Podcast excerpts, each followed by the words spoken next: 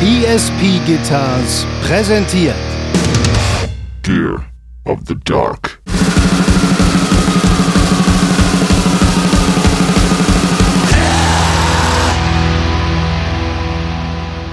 Wenn man sich so etwas, sowohl den Sound als auch den Look, Das Image. die ganze Attitüde, das Image komplett zu eigen macht, da bleibt nicht viel übrig, wo man sich dann noch dran messen lassen kann. Außer natürlich, ey, schreibst du Hits.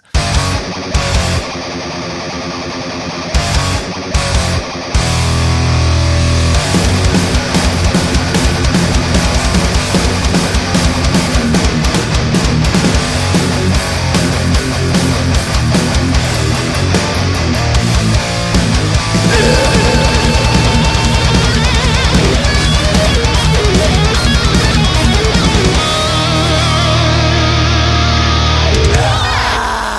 Simon, alte Leiter, da bist du schon wieder. Guten, Hanno. Guten Morgen. Moin.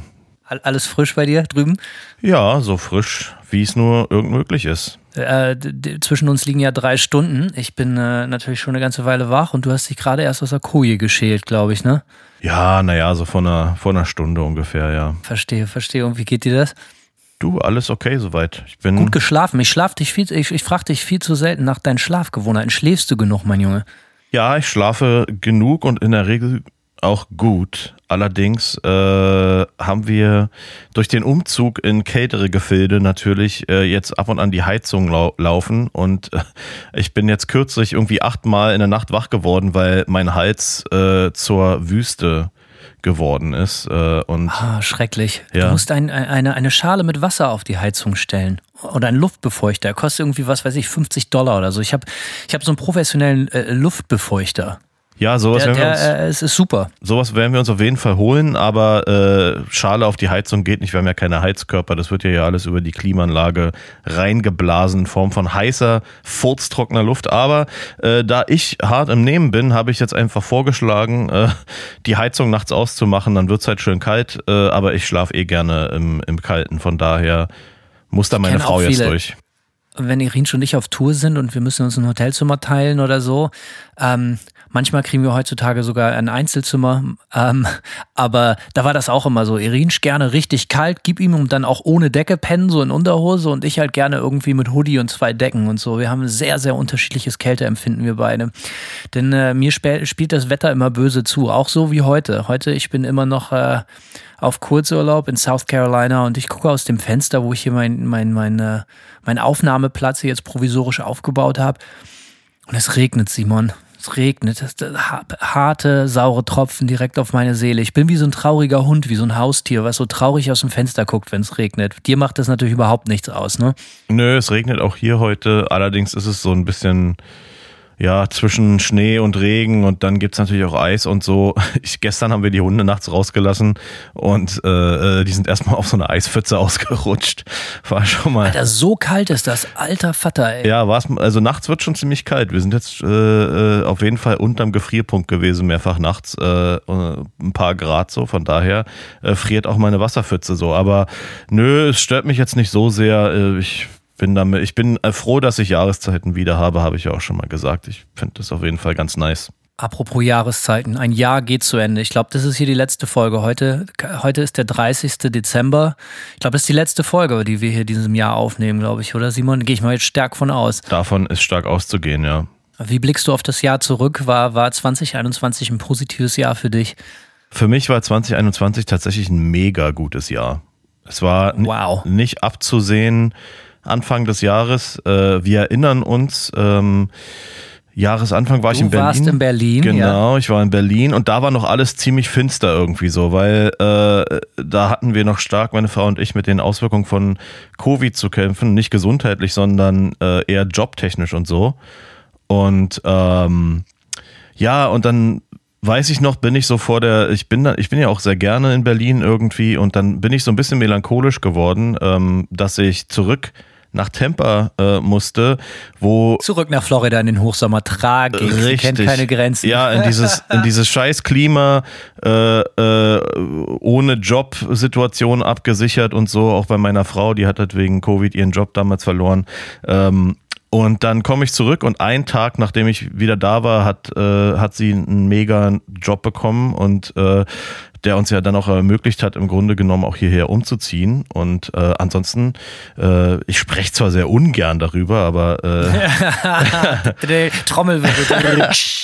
aber es ist auch. Simon, komm, deine, deine, die Bühne ist deine. Es ist auch mit meinem Label alles gut gelaufen. Das ist, äh, äh, trägt dazu bei. Das ist jetzt quasi mein Fulltime-Job irgendwie, äh, was natürlich auch nicht selbstverständlich ist bei dem Nischenlärm, den ich da so raushaue. Aber äh, ja, das hat sich alles positiv entwickelt und dann sind wir, das hat uns alles auch ermöglicht, hierher umzuziehen und ähm, ja, und hier. Die Zuschauer sehen ja nicht, was ich sehe, ne? So bei ja. dir im Hintergrund ist mittlerweile alles aus Gold und so, ne? Ja, er sitzt ja. in so einem, in so einem Samtsessel in, aus rotem Leder oder so, ne? Bei Simon, also es geht, es wächst ihm fast über den Kopf, ne? Aber Dass das ich ist, überhaupt noch eine Audienz bei dir bekomme, freut mich. Naja, gut, aber das ist ja wegen den Podcast-Millionen, die wir scheffeln bis zum Abwinken, ja? Über PayPal. Selbstverständlich. Über PayPal, ich weiß ja nicht, also ich will jetzt hier keinen unter Druck setzen, ja? 6,66 Euro spenden sind natürlich schön und da lachen wir auch immer drüber, weil es so eine lustige Zahl ist als Metaller. aber davon kann Simon sich jetzt natürlich auch nicht seine Goldprodukte kaufen. ja. Äh, völlig klar. Die Millionen Spenden, die da sonst reinkommen, sind natürlich die, die den Kohl fett machen. Ähm Der Podcast bei mir war definitiv für mich persönlich ganz ohne Geschleime das Highlight meines Jahres. Ich hatte ein sehr anstrengendes, schwieriges äh, mitunter echt kotziges Jahr, wie so viele anderen auch. Aber für mich, äh, und deswegen freue ich mich auch immer, wenn Leute schreiben, dass der Podcast für, durch die Quarantäne geholfen hat oder durch irgendwelche anderen Scheißzeiten so. Äh, da freuen wir uns immer ganz besonders drüber, wenn wir über sowas lesen. Ähm, bei uns, äh, bei mir war das nämlich ganz genauso, Simon.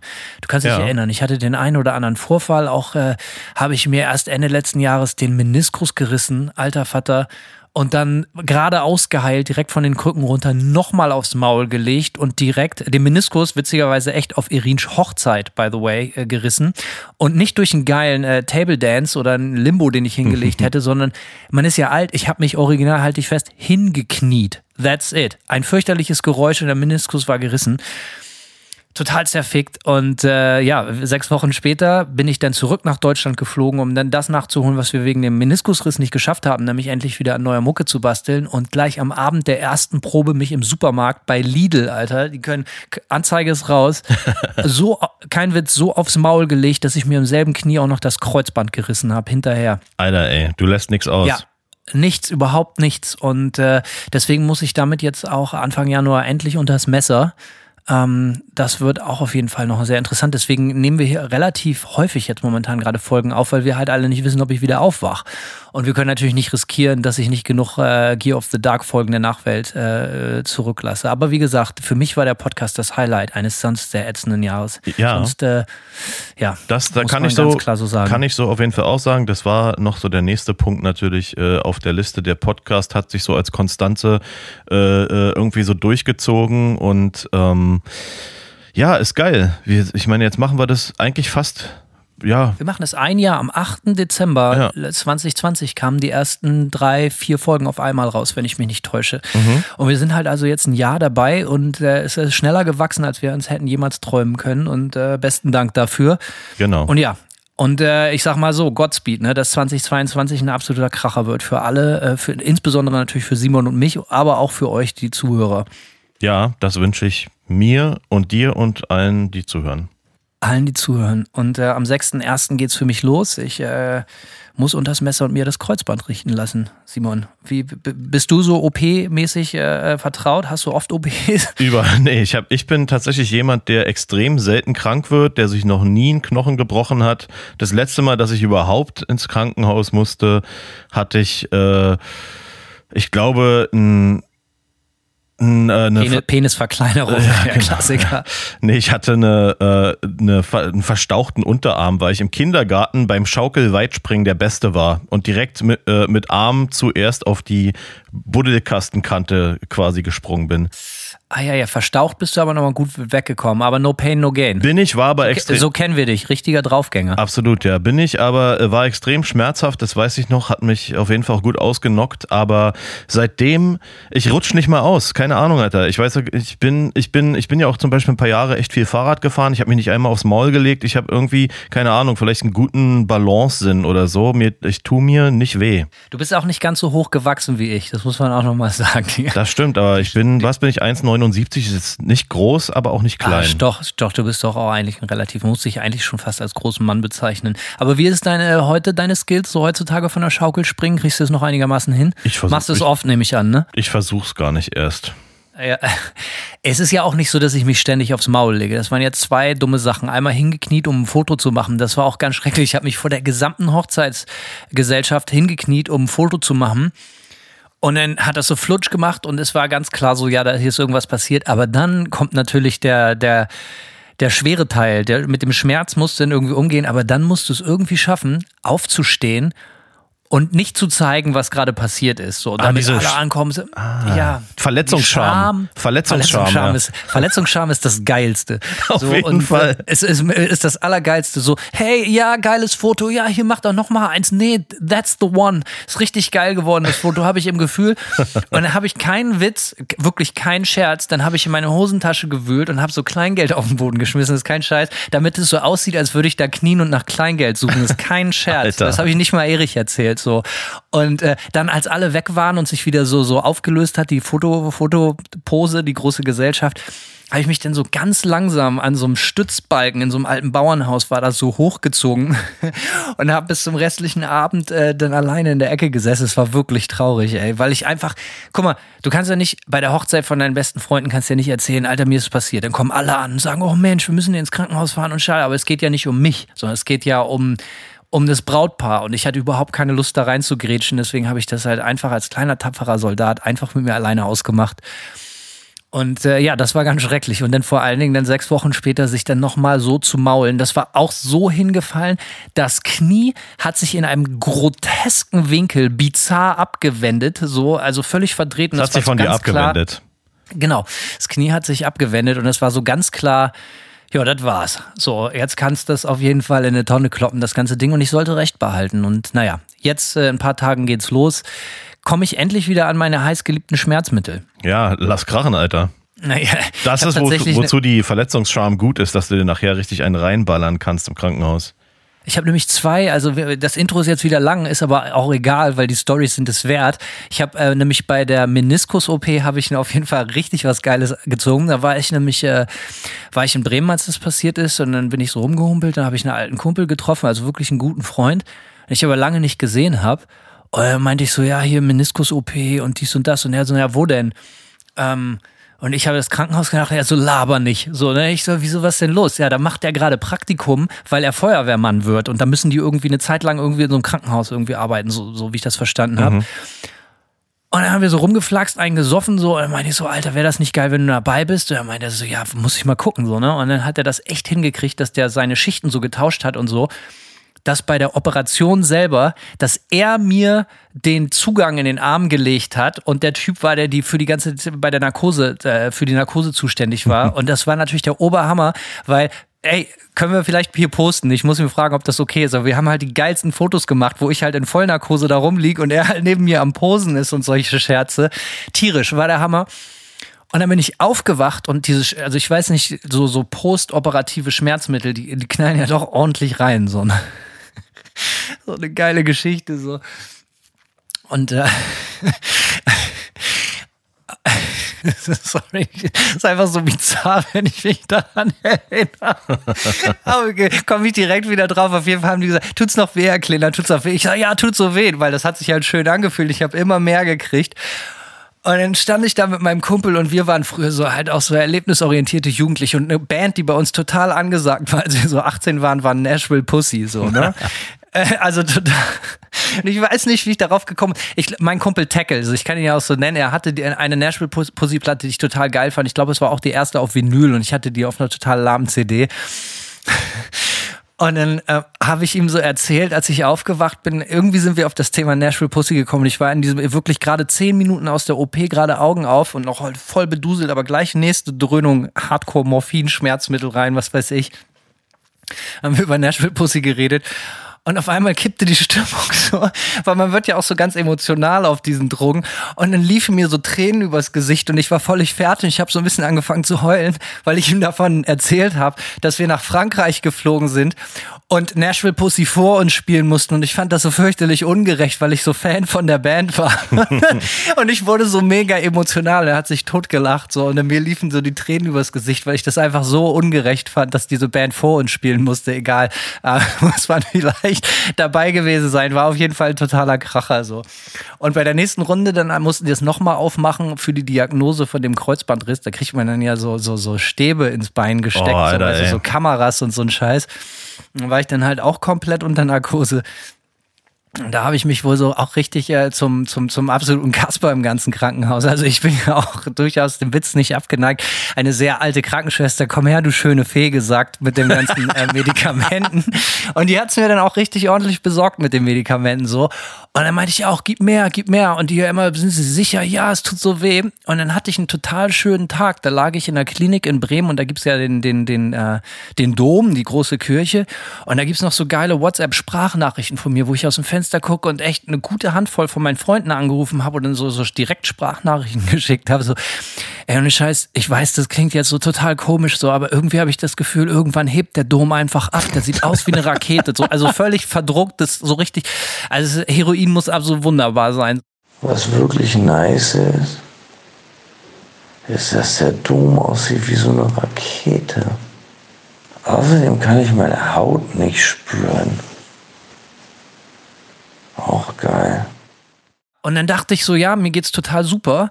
Und dann kippte die Stimmung so ein paar Stunden später, weil dann sollte ich bitter bereuen, dass ich mir so viel Zeug von dem äh, hab einflößen lassen. Denn dann, innerhalb von einer halben Stunde, wandelte sich der schöne Drogenrausch in den schlimmsten Kater, den ich jemals hatte. Wirklich bei Fahr. Stell dir vor, den aller, aller schlimmsten Altkater.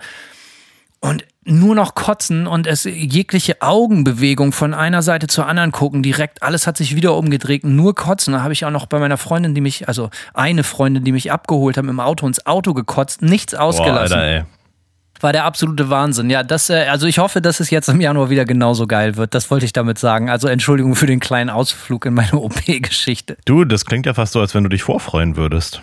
Ey, ganz ehrlich, es ist so. Ich habe gerade meinem Schwiegervater neulich gesagt, du ganz ehrlich, eigentlich habe ich Bock drauf, weil für mich, also kurzen Respekt. Es gibt natürlich auch Leute, die müssen regelmäßig operiert werden, weil sie ernsthaft krank sind. Das ist natürlich überhaupt nicht lustig so. Ne? Ich muss nur sagen, für jemanden, für den das Knock on Wood Gott sei Dank sehr, sehr selten passiert und vor allen Dingen bei so harmlosen Sachen wie ein Kreuzbandriss, ist dieses Gefühl, wenn der Arzt oder die, die, die Narkosekraft da dann sagt so, alles klar, Herr Kleinhardt, gute Reise. Und man merkt so, wie diese warme Decke von hinten den Rücken hochkommt und du kriegst so ein dickes, breites Grinsen aufs Gesicht und versuchst noch so irgendeinen Witz zu machen und schmierst dann halb in dem Gag ab. Und wachst dann natürlich in dieser Fantasiewelt auf, wo weißt erstmal nicht, wie du bist und dann werden erstmal ein paar Tränen vergossen, weil es überhaupt völlig unfair ist, dass Nashville Pussy vor uns spielen müssen in Frankreich. Naja, ähm, so ist es passiert. Und äh, aber dieses Gefühl kann ich nicht behaupten, dass ich das schlecht finde. Verstehe, naja. Ich werde berichten. Ja, du, ich wünsche dir doppelt guten Rutsch. Ja, danke schön, danke schön. Alles klar. Wollen wir langsam zur Sache kommen, oder hier? Ja, klar, kommen wir doch einfach mal zur Sache, oder? Äh, denn Worüber wollen wir reden heute? Wir haben uns ein geiles Thema ausgedacht. Ein total geiles Thema. Ich habe nämlich Hanno letztens mal erzählt, wie ich total enttäuscht 2015 mein Decibel Magazine Abo storniert habe und Hanno fragte mich, hä, warum? Und äh, zwar äh, lag das daran, ich habe äh, also ich habe das Magazin, keine Ahnung, zwei Jahre oder so abonniert äh, und dann kamen die Top 40, äh, die jährlichen raus 2015 und ähm, ich habe so durchgeblättert und mir ist negativ aufgestoßen irgendwie, dass äh, fast alles, was in diesen Top 40 abgefeiert worden ist, äh, irgendwie so Nostalgiker-Mucke war. Ja, also es war irgendwie äh, Black Sabbath Worship, 90s Death Metal, äh, Neo-Trash. Neo-Trash, genau. Thrash heißt das natürlich. Natürlich. Second Wave Norwegian Black Metal. Und der schlimmste Begriff, den ich da drin gelesen habe, äh, das habe ich Hanno noch gar nicht offenbart, aber der schlimmste Begriff in diesen Top 40. Hanno-Chor. Nein, fast, war ja? New Old School Doom. das stimmt nicht. Das stimmt. New Old School Doom? Stand in irgendeinem. Das ist die größte Frechheit. Das ist ein Verbrechen, wie, wie sagt man so, äh, ein Verbrechen gegen die Menschlichkeit. Da müssen wir mal in Den Haag anrufen. Das klingt ja eigentlich auch fast genauso beschissen wie New Metal, oder? Also die Assoziation. Also ich finde, Entschuldigung, ich finde New Metal ist also äh, äh es klingt extrem harmlos gegen New Oldschool Doom. ja, zu Recht, ja. Das ist. Äh also ich würde lieber in einer New und das meine ich so, äh, äh mark my word, ich würde lieber in einer New Metal Band spielen als in einer New Oldschool Doom Metal Band. Ja, zu Recht, ja. Wie viel, wie viel, das ist ja ein menschlicher Offenbarungseid. Wie viel, wie wenig Selbstrespekt muss man haben, um sich so eine Scheiße auszudenken? Ja, das ist echt schmerzhaft so. Und genau das. Also, und du warst so sauer wie ich jetzt, ne? Richtig, und dann war's ja. das mit dem Abo. Ich habe das ohne Scheiß, ich hab, nachdem ich die Top 40 auf dem Scheißhaus gelesen habe, hab, bin ich erstmal direkt am Computer und habe das Abo abbestellt, Alter. Weil ich das so. So mal nicht. Ja, weil ich das so bescheiden fand. Nee, es hat mich halt einfach irgendwie äh, äh, angekotzt, dass so diese kreative Endstation äh, äh, des ja Nostalgik, Nostalgiker und Revival Metals irgendwie äh, so hart belohnt worden ist so und ich will gar nicht sagen, dass das alles schlechte Bands sind so ja, äh, da sind auch durchaus ein paar coole Bands darunter gewesen, aber ich find's es ist es hat mir irgendwie es war so ein bisschen so eine Offenbarung für mich. Und deswegen muss man sich die Frage stellen, weil genau wie viele andere Musiker und Fans reden Simon und ich oft darüber, wie viel Credits und Props sollte eine Band dafür kriegen, dass sie sich auf der Arbeit, die andere vorher gemacht haben, ausruhen können. Deswegen das Thema unserer Folge heute zwischen Worship und Rip-Off. Tada. Tada. Ja, geile Nummer, Simon. Aber die Anekdote bzw. die Einleitung mit dem äh, Decibel ist natürlich fantastisch. Ich erinnere mich an diese Zeit. Ich hatte ja auch viel mit Musikmagazinen zu tun und äh, 2015, ich fand, ich hatte das Gefühl, also fangen wir mit diesem ganzen Retro-Welle an, so, ne? Mhm. Das, also ich hatte das Gefühl, das wurde so ab 2010, 2011 so richtig bitter. Auf jeden Fall. So, und äh, also ich meine, müssen wir auch sagen, jetzt äh, Disclaimer, natürlich, es gibt ganz viele Bands, wie Simon das auch schon richtig gesagt haben, die machen das extrem gut. Und es ist auch vollkommen in Ordnung, wenn man, äh, wie sagt man, eine Blaupause nimmt und darauf aufbaut. Aber es gibt ja echt viele Bands, das muss man ganz klar so sagen, die kopieren halt einfach eins zu eins alles, ausnahmslos alles, wie so ein Karnevalsgag. Ne? Und die kommen damit durch. Ja, voll. Und das finde ich, äh, das war, ich erinnere mich, im Hardcore war es damals genauso. Ja, irgendwie, ich, in den 2000ern irgendwie, wo ich wirklich viel in der Hardcore-Szene unterwegs war, wenn du da eine, wenn da eine neue Band irgendwie äh, äh, angelatscht kam und wie Madball geklungen hat, dann hat die dafür Props bekommen, so. Und ich denke mir so, ja. Tatsächlich? Ja, total. Es ist irgendwie so, ich habe das Gefühl, dass du im, im Metal wie im Hardcore, wenn du eine, wenn du eine respektierte Band oder ein respektiertes äh, äh, Genre irgendwie abrippst, dass du automatisch ein Stein im Brett hast bei einer gewissen, bei einem gewissen Publikum so. Und das ist so, aber eigentlich ist es so, so playing it safe mäßig. Ich finde das extrem uninspirierend so, ja. Und als, als Zuhörer, ich kann mir solche Bands auch nicht anhören. Ich kann mir keine Band anhören, die, äh, die wie eine, wie eine neue Kopie von einer Band klingt, die vor 20 Jahren ihren Zenit überschritten hat, so. Das ist ja genau immer das Problem. Egal wie richtig du es machst, egal wie viel Mühe du dir gibst, egal wie viel Schmalz du da reinsteckst, du wirst immer fast so gut sein wie das Original. Und das ist halt immer so, ey, pass auf, äh, ziehe ich mir jetzt die Pizza mit 75% Käse rein oder die mit dem 100% Käsebelag, so, ne? Das ist halt einfach äh, äh, der Deal. Das ist ähm, sehr, sehr schwierig, wenn, äh, und es gibt es ja wirklich diese Bands, die, die, die, die eins zu eins wirklich alles übernehmen. Und wie du schon sagst, wenn genug Zeit ins Land ge ge ge äh, gekrochen ist, möchte ich behaupten, dann kommt man sogar einigermaßen damit durch, wie zum Beispiel in einer Neo-Oldschool Death Metal Band. Ja, yeah, New Oldschool Doom, ey. Aber so Hardcore 2000er, ich meine, Madball ist da ein Ding. Ich kann mich erinnern, dass da Beatdown natürlich auch mega das große Ding war. Und da fand ich, klangen alle Bands gleich. Ja, klar, auf jeden Fall. Was auch in den, in den 2000ern so ein Revival äh, gefeiert hat, war so Youth Crew Hardcore, dieses super positive. Das ist auch vor allem interessant. Du hast halt dann äh, wie sich dann manchmal auch extrem gegensätzliche äh, Trends so die, die Klinke in die Hand geben. Weil erst war es so dieses Youth Crew Zeug, Posi-Texte, ja, äh, irgendwie so Youth of Ja, genau, Posicore, irgendwie so Youth of Today, sehr oldschool beeinflusst, sehr Punk beeinflusst und dann das nächste, der nächste Trend im Hardcore war dann auf einmal so, äh, äh so Atheisten Hardcore, der dann so auf, also die sind, da, ist, da gab es eine Band, mir, ich, mir fällt der Name nicht mehr, eine deutsche Band, die ist ohne Scheiß von Posi Hardcore auf so super negativen, düster, äh, Gott existiert nicht Hardcore so umgeschwungen so und das äh, wirkte halt, huh. das wirkt halt dann, wenn das dann auch noch die gleichen Bands sind, wirkt es natürlich auch irgendwann sehr äh, gestellt alles so. Ich glaube, es gibt sich gar nicht mal so sehr die Klinke in die Hand, sondern ich glaube, das eine beeinflusst, beeinflusst das andere. So, es ist halt immer eher eine Reaktion. So ein Trend ist ja meistens irgendwie sehr kurzweilig und dann versucht man, man könnte natürlich entweder versuchen, irgendwie auf dem Trend mitzufahren oder natürlich der genauso einfache Weg ist einfach ein ganz klarer, hundertprozentiger Gegenentwurf. So, und das ist halt das, was viel passiert, glaube ich.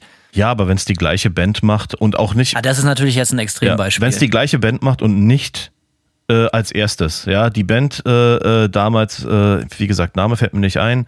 Ähm, die Band war nicht die erste, die diesen Oldschool Youth Crew Sound äh, aufgegriffen hat und war auch nicht die erste, die dann diesen Trendwechsel auf äh, sehr versucht düsteren, negativen Hardcore irgendwie äh, auch mitzumachen. Die, also wenn man immer hinterherhängt, aber alles mitmacht, ist das schon auf jeden Fall ziemlich äh, dürftig so. Und ich weiß nicht, ob das vielleicht heutzutage jetzt noch unbedingt so ausgeprägt ist, aber man, man sieht es schon manchmal irgendwie, äh, dass Bands so eine extreme Stilrichtungsänderung haben, die zufällig äh, trendkonform ist, sagen wir mal. Ja, vielleicht muss man einfach mal ein bisschen früher anfangen. Ähm, man muss ja auch mal sagen, es gibt für mich so zwei ganz große Unterschiede. Wenn man ein erwachsener Mensch ist und man spielt in einer mehr oder weniger handwerklich professionellen Band und man hat sogar eine gewisse Außenwirkung, die Leute hören einem zu. Wenn man dann irgendwie so auf Trends aufspringt oder sein Produkt danach auslegt, möglichst von vielen gemocht zu werden, einem gewissen Zeitgeist zu entsprechen oder halt auch so einen ausgelatschten oder vorgelatschten Pfad nachzutreten, dann ist das natürlich zu verurteilen und so ein bisschen so ein billiges Gimmick. So, ne? Das ist irgendwie ein lamer Move. Aber es gibt natürlich auch was anderes. So, ich meine, Simon, du warst auch mal jung, genauso wie ich. Man glaubt es kaum, aber es gibt halt auch noch ich finde, ich finde, es ist überhaupt nicht zu verurteilen, wenn man jung ist und totaler Fan ist und sich dann, deswegen funktionieren auch Signature-Gitarrenmodelle. Sowas macht für mich zum Beispiel Sinn, so, ne? Oder wenn du, also, wenn du ein totaler Fan bist, also, ich wollte halt mit meiner ersten Band mit 14 hat man alles probiert oder einer meiner ersten Bands wie Nirvana zu klingen und so. Ist natürlich lächerlich, peinlich gescheitert. Aber ich finde, wenn das Jugendliche machen, denn, denn ist, ist es auch so Rip-Off oder ist es halt einfach eher so, wie sagt man? Ähm, Findungsphase. In, oder Initialzündung überhaupt den Mut aufzubringen, zu sagen, ich werde jetzt auch Musiker, weil das wiederum finde ich im Umkehrschluss total wichtig, dass es sowas gibt. Ja, also ich sag mal so, es ist ja auch natürlich, dass wenn du anfängst, Musik zu machen, äh, dass du vers irgendwie versuchst, so ein bisschen deinen Idio äh, Idolen oder, oder deinen Lieblingsbands äh, nachzukommen. Aber ich, weißt du, für mich war es zumindest immer so, es gab noch nie eine Band in meinem Leben, auch als ich ganz frisch angefangen habe, Musik zu machen, wo ich gesagt habe, ich will klingen wie diese Band. Für mich war das schon immer so, ich habe dann vielleicht eher einen Pool aus Lieblingsbands irgendwie und habe mir dann überlegt, wie kann ich, wie kann ich irgendwie äh, eine interessante Mischung vielleicht ausmachen? Wie kann ich diese äh, Einflüsse irgendwie unterbringen? Ähm, aber was ist denn aber mit der 80er Phase von Chicago? Ja, die ist leider, die ist leider nicht, äh, die, die, die habe ich zu, zu spät für mich entdeckt, da war ich schon Musiker. Okay, verstehe. Ja. ja, oder warst du vielleicht ein bisschen cooler, aber ich meine, wann hast du angefangen? Du warst schon so 16, 17 in Bands, als du losgelegt ja, bist, Ja, oder? relativ spät, ja, 16, 17. Ja, so, da bist ja. du schon mal ein bisschen cooler, ne? Also ich habe angefangen in Bands zu spielen mit 12, 13, 14 dann. Äh, mit 13 habe ich meinen ersten Bass gekriegt, den kennt ihr nicht. Klar, haben wir ihn eigentlich jetzt irgendwann mal gepostet? Klar, mit den Einschusslöchern, mit, ja, ja. Ja, ja, mit den Einschusslöchern. Du, cool war ich nicht, Disclaimer, cool war ich mit 16 auch nicht. So, ähm, also ich dachte, ich wäre cool und wollte gerne cool sein, aber jetzt so im Nachhinein muss ich feststellen, da war noch Luft nach oben. Nee, aber ich will es mal so sagen, in der Decibel Top 40 sind ja auch keine Band von 13-Jährigen, die sich, die noch in ihrer musikalischen Findungsphase sind, sondern Typen, die halt wie wir gestanden im Leben und Erwachsene sind so. Und äh, ja, und äh, wenn darunter dann, also ich, ich weiß nicht, vielleicht ist es, ne, jeder macht einen musikalischen Reifeprozess durch, jeder, äh, keiner äh, ist cool. Ja, das ist nun mal so, das ist auch alles völlig okay und äh, davon kann, kann ich mich nicht freisprechen und will ich auch nicht so. Ich bin auch immer ein bisschen stolz so auf meine, auf meine äh, peinlichen Phasen oder so. Das ist ja. Oh, natürlich. Ja. Also ich rede da auch nur drüber, weil es mir so viel Spaß macht, mich selber dafür in eine Pfanne zu hauen. Also ich bin da absolut mit mir im Reinen. Und das ist ja auch total ja coolnessmäßig äh, dann extrem einen, einen, schnellen Sprint zugelegt und also mit, mit ganz oben anzusiedeln. Ach so, ja. Also dementsprechend alles gut. Aber also okay, haben wir das klargestellt. Darum reden wir nicht. Wir reden jetzt nicht darüber, dass irgendwelche Leute so Copycats sind, weil sie jung sind und einfach ihren Idolen nacheifern, sondern wir reden darüber, dass sich Leute eigentlich extrem wenig Gedanken machen manchmal. Ja, Scheinbar ja. Das ist ja die Frage. Oder kann man das, kann man das, Entschuldigung, aber kann man das denn, äh, den Decibel-Bands, den du jetzt gerade, die du gerade aufgezählt hast, kann man denen das ja einfach so unterstellen? Man könnte, die könnten ja auch behaupten, ey, sorry, ja, vielleicht klingen wir genauso, aber wir sind halt einfach totale Fans und wir wollen genau das machen. Ich meine, ist das zu verurteilen? Nö, es ist überhaupt nicht zu verurteilen. Im Grunde kann ja auch jeder machen, was er will. Ich kann nur für. Finde ich ja nicht ich finde schon, der Punkt ist, ich muss, ich muss es nicht, ich muss es halt nicht gut finden, so oder so. Für mich als Musikhörer ist es extrem uninspirierend, vor allem, wenn du 40 Band von Latz geknallt bekommst, äh, aus denen drei Viertel irgendwie irgendeinen Revival-Sound fahren. Ich finde es als Hörer immer uninteressant. Auch, es gibt natürlich Genres, die ich äh, gut finde und die ich auch konsequent gut finde. Äh, äh, und langfristig höre, in denen jetzt nicht unbedingt äh, ständig die der Horizont erweitert wird. So ja, ist, ist das kann man ja nicht ausschließen. Es gibt, und es gibt auch gute und schlechte Beispiele, muss man auch noch ja, klar sagen. Also bleiben wir mal bei, bei diesem Retro-Sound, wo du sagst, so Sabbath Worship und hast du nicht gesehen. Da gibt es natürlich auch echt bekannte Beispiele. Es gibt ja hier die Kollegen aus Berlin, zum Beispiel Kadaver. Ich weiß, jetzt gehe ich vielleicht auch schon zu weit. Der Unterschied ist da natürlich, dass die halt äh, gute Songs haben. Ne? Weil das ist ja natürlich auch das, was eine Band dann vielleicht eigenständig macht. Du brauchst natürlich eine gewisse Mindestqualität, du musst einfach geile Songs abliefern. Und dann gibt es halt noch Bands, äh, denen ich abkaufe, dass die es richtig geil finden. Wie halt auch eben wie bei den, bei den Freunden von Kadaver. Da muss ich einfach sagen, so ja, die ziehen das ja wirklich den Stiefel komplett durch. Die rennen ja so auch privat rum. Das ist ja nicht so ein, so ein, so ein, so ein Gimmick, das ziehe ich mir jetzt auf der Bühne an. Aber natürlich für mich als Punkerschwein gibt es natürlich für Leute, die so aussehen, erstmal eine gewisse Abwehrhaltung. Ne? ja, Leute ja. mit Rauschenbart, langen Haaren, so Hippies, so, ne? Da will ich, gebe mir eigentlich normalerweise direkt das Messer in der Tasche auf. Bei Opeth sind ja auch ein gutes Beispiel, die so von, von Death Metal Band irgendwie in, auch in diesen äh, äh, Classic Rock oder was auch immer, Progressive äh, Rock äh, äh, Sound entwickelt haben, wo dann auch der Look einfach sich mitentwickelt hat und die auf einmal dann in Schlaghosen auf der Bühne stehen und ich mir immer denke so, hä? Also unbeschreiblich peinlich. Ja, oh, super, ja äh, kann ich überhaupt nicht nachempfinden. Vor allem die Typen, wie äh, das sind gestandene, erwachsene Leute und auf einmal äh, gibt es da so eine Identitäts- äh, äh, da wird so ein Identitätskippschalter umgelegt so. Und das äh, ist für mich total schwer nachzuvollziehen irgendwie von von außen so. Und wie gesagt ich will gar nicht sagen dass man sich auch äh, ja dass man sich im Alter von so und so nicht mehr äh, musikalisch weiter und umentwickeln kann. Das passiert sicherlich allen von uns so. Ähm, aber aber so, aber so ein, so ein krasser, spürbarer Identitätswechsel und vor allem in so einem Revival-Sound, wenn Opeth ja vorher vor allem als Band galten, die einen sehr eigenständigen Sound hatten, ja, das finde ich so total weird. Also ich kann das einfach nicht nachvollziehen. Ich kann nachvollziehen, dass man nicht immer die gleiche Scheiße spielen will, so, aber wenn man als relativ eigenständige Band schon gefeiert worden ist und durchaus eine einflussreiche Band auch ist und dann von da auf einen, auf so einen Revival-Sound umschwenkt, das finde ich super, super schwer nachzuvollziehen.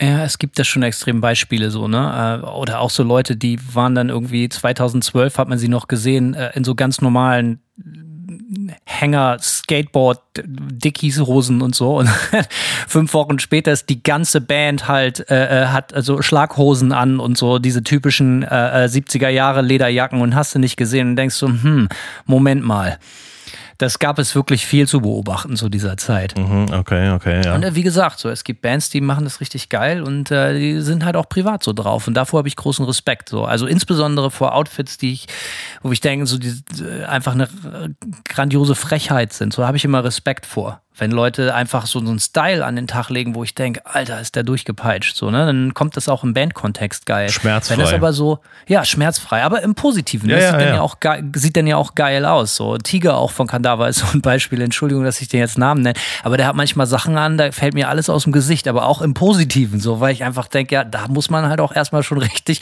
Mut für aufbringen. So, ich würde so nicht zur Schule gehen. Ja, das, das Selbstvertrauen dahinter. Äh, ja, aber finde ich geil. Ja, Wir können natürlich. das ja auch backen. Die Band ist gut und die Songs sind da so, ne? Das ist alles cool. Aber es gibt es halt auch einfach in richtig schwach, die ganze Nummer.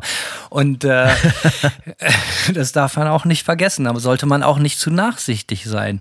Ja, auf jeden Fall. Aber ich meine, äh, so, so die, diese Retro-Phase, da kommt ja noch mal was ganz Schwieriges in, mit rein. So, ne? wenn, wenn du so einen richtig, so einen richtigen 70s-Sounds anbietest, so, da muss man sich dann halt auch die Frage stellen, kann man das noch verbessern? Das ist ja nicht so was von wegen jetzt, was jetzt vorgestern erfunden wurde, so da springe ich jetzt drauf, sondern das ist ja richtig alt. Und kann man, kann man Black Sabbath besser spielen als Black Sabbath?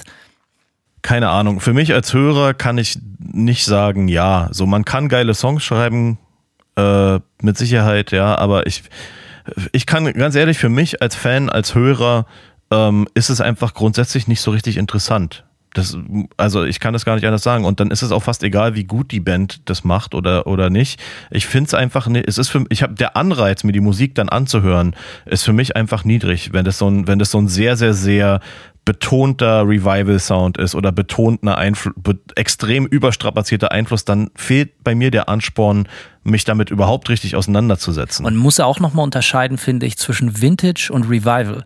Revival ist gähnend langweilig, aber Vintage ist cool. Ich finde, spricht überhaupt nichts gegen alten, analogen, oldschool Sound oder so. Das finde ich nicht so das Problem. Nur muss man natürlich versuchen, dass, äh, dass der oldschool Sound nicht dein einziges Gimmick ist, sondern du kannst dich natürlich dahinter nicht verstecken. Am Ende des Tages kann, musst du natürlich trotzdem die Songs anbieten. Das ist die einzig harte Währung. Es gibt extrem viele Bands, und da kommen wir auch noch drauf, in anderen Genres oder in einer anderen harten Musikklangfarbe, die sich halt wirklich ausschließlich nur in diesem Soundgewand verstecken und nicht mal irgendwie jetzt massiv derbe Songs am Start haben. Ja, da fällt mir auch ein sehr gutes Beispiel für ein. Ähm, mit Namen nennen? Nö, nicht mit Namen nennen, aber so grundsätzlich als Genre, also Hau mal raus. Genrebeispiels, die auf jeden Fall hart aufge, aufgewärmt oder, oder zurückgebracht worden sind, fällt mir äh, besonders der ganze Entombed und Schweden Death Metal und HM2 Sound äh, ein, der auch sehr, sehr konsequent, also extrem konsequent, äh, äh, äh, ja, abgerippt worden ist irgendwie. Und das hält sich jetzt auch schon eine ganze Weile, ist so meine Beobachtung so, ja. Also ich habe also bestimmt schon zehn Jahre. Locker so. Ich habe ich hab letztens mal eine alte 7-Inch von Trap Them rausgekramt von 2007. Und die waren für mich, das war so die erste Band, die ich mitbekommen habe, die so den HM2 zurückgebracht haben. Das war 2010, glaube ich, oder die kamen die so nach oben gespielt. War auch eine Prosthetic Band, oder? Die waren auf Prosthetic eine, eine Weile auch genau, aber die, ich habe die damals wir, also ich habe die 2007 zum ersten Mal wahrgenommen, die EP, äh, die Seven Inches äh, Can't Air to the Throne.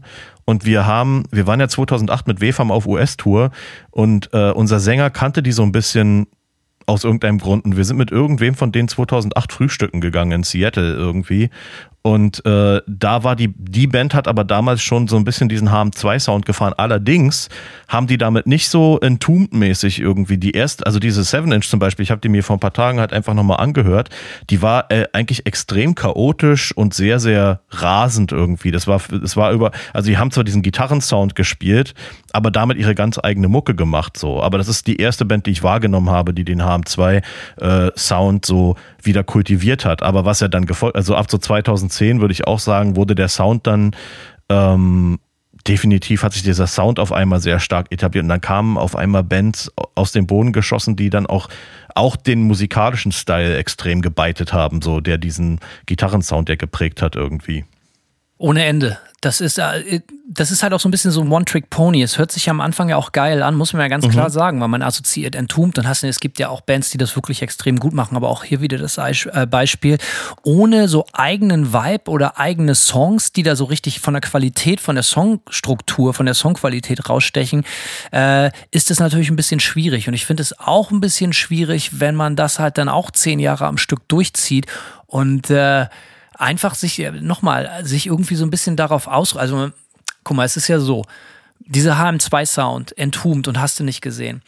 Ich bin mir nicht so richtig sicher, ob diese Band, da gibt es wahrscheinlich 10.000 Interviews für, aber es ist, ist wahrscheinlich nicht so, dass die ins Studio gegangen sind und gesagt, genau so. Das ist ja, die haben ja nicht so einen Hype kreiert mit dem Sound, sondern die Platte ist halt über Jahre zum absoluten Klassiker geworden. Ne? Ja. Und ähm, das heißt, es ist halt irgendwie im Prinzip doch ein Zufallsprodukt, so wie die Platte klingt. Ja, total, ja, auf jeden Fall. Gibt's, gibt's, gibt's ja, also ich glaube, würde man, die Musiker würden dir jetzt wahrscheinlich sagen, ja, wir hatten nichts anderes. Das ist ein Zufall, weil das waren die Amps, das war dieses eine Metal-Pedal, was wir hatten und deswegen klingt es so.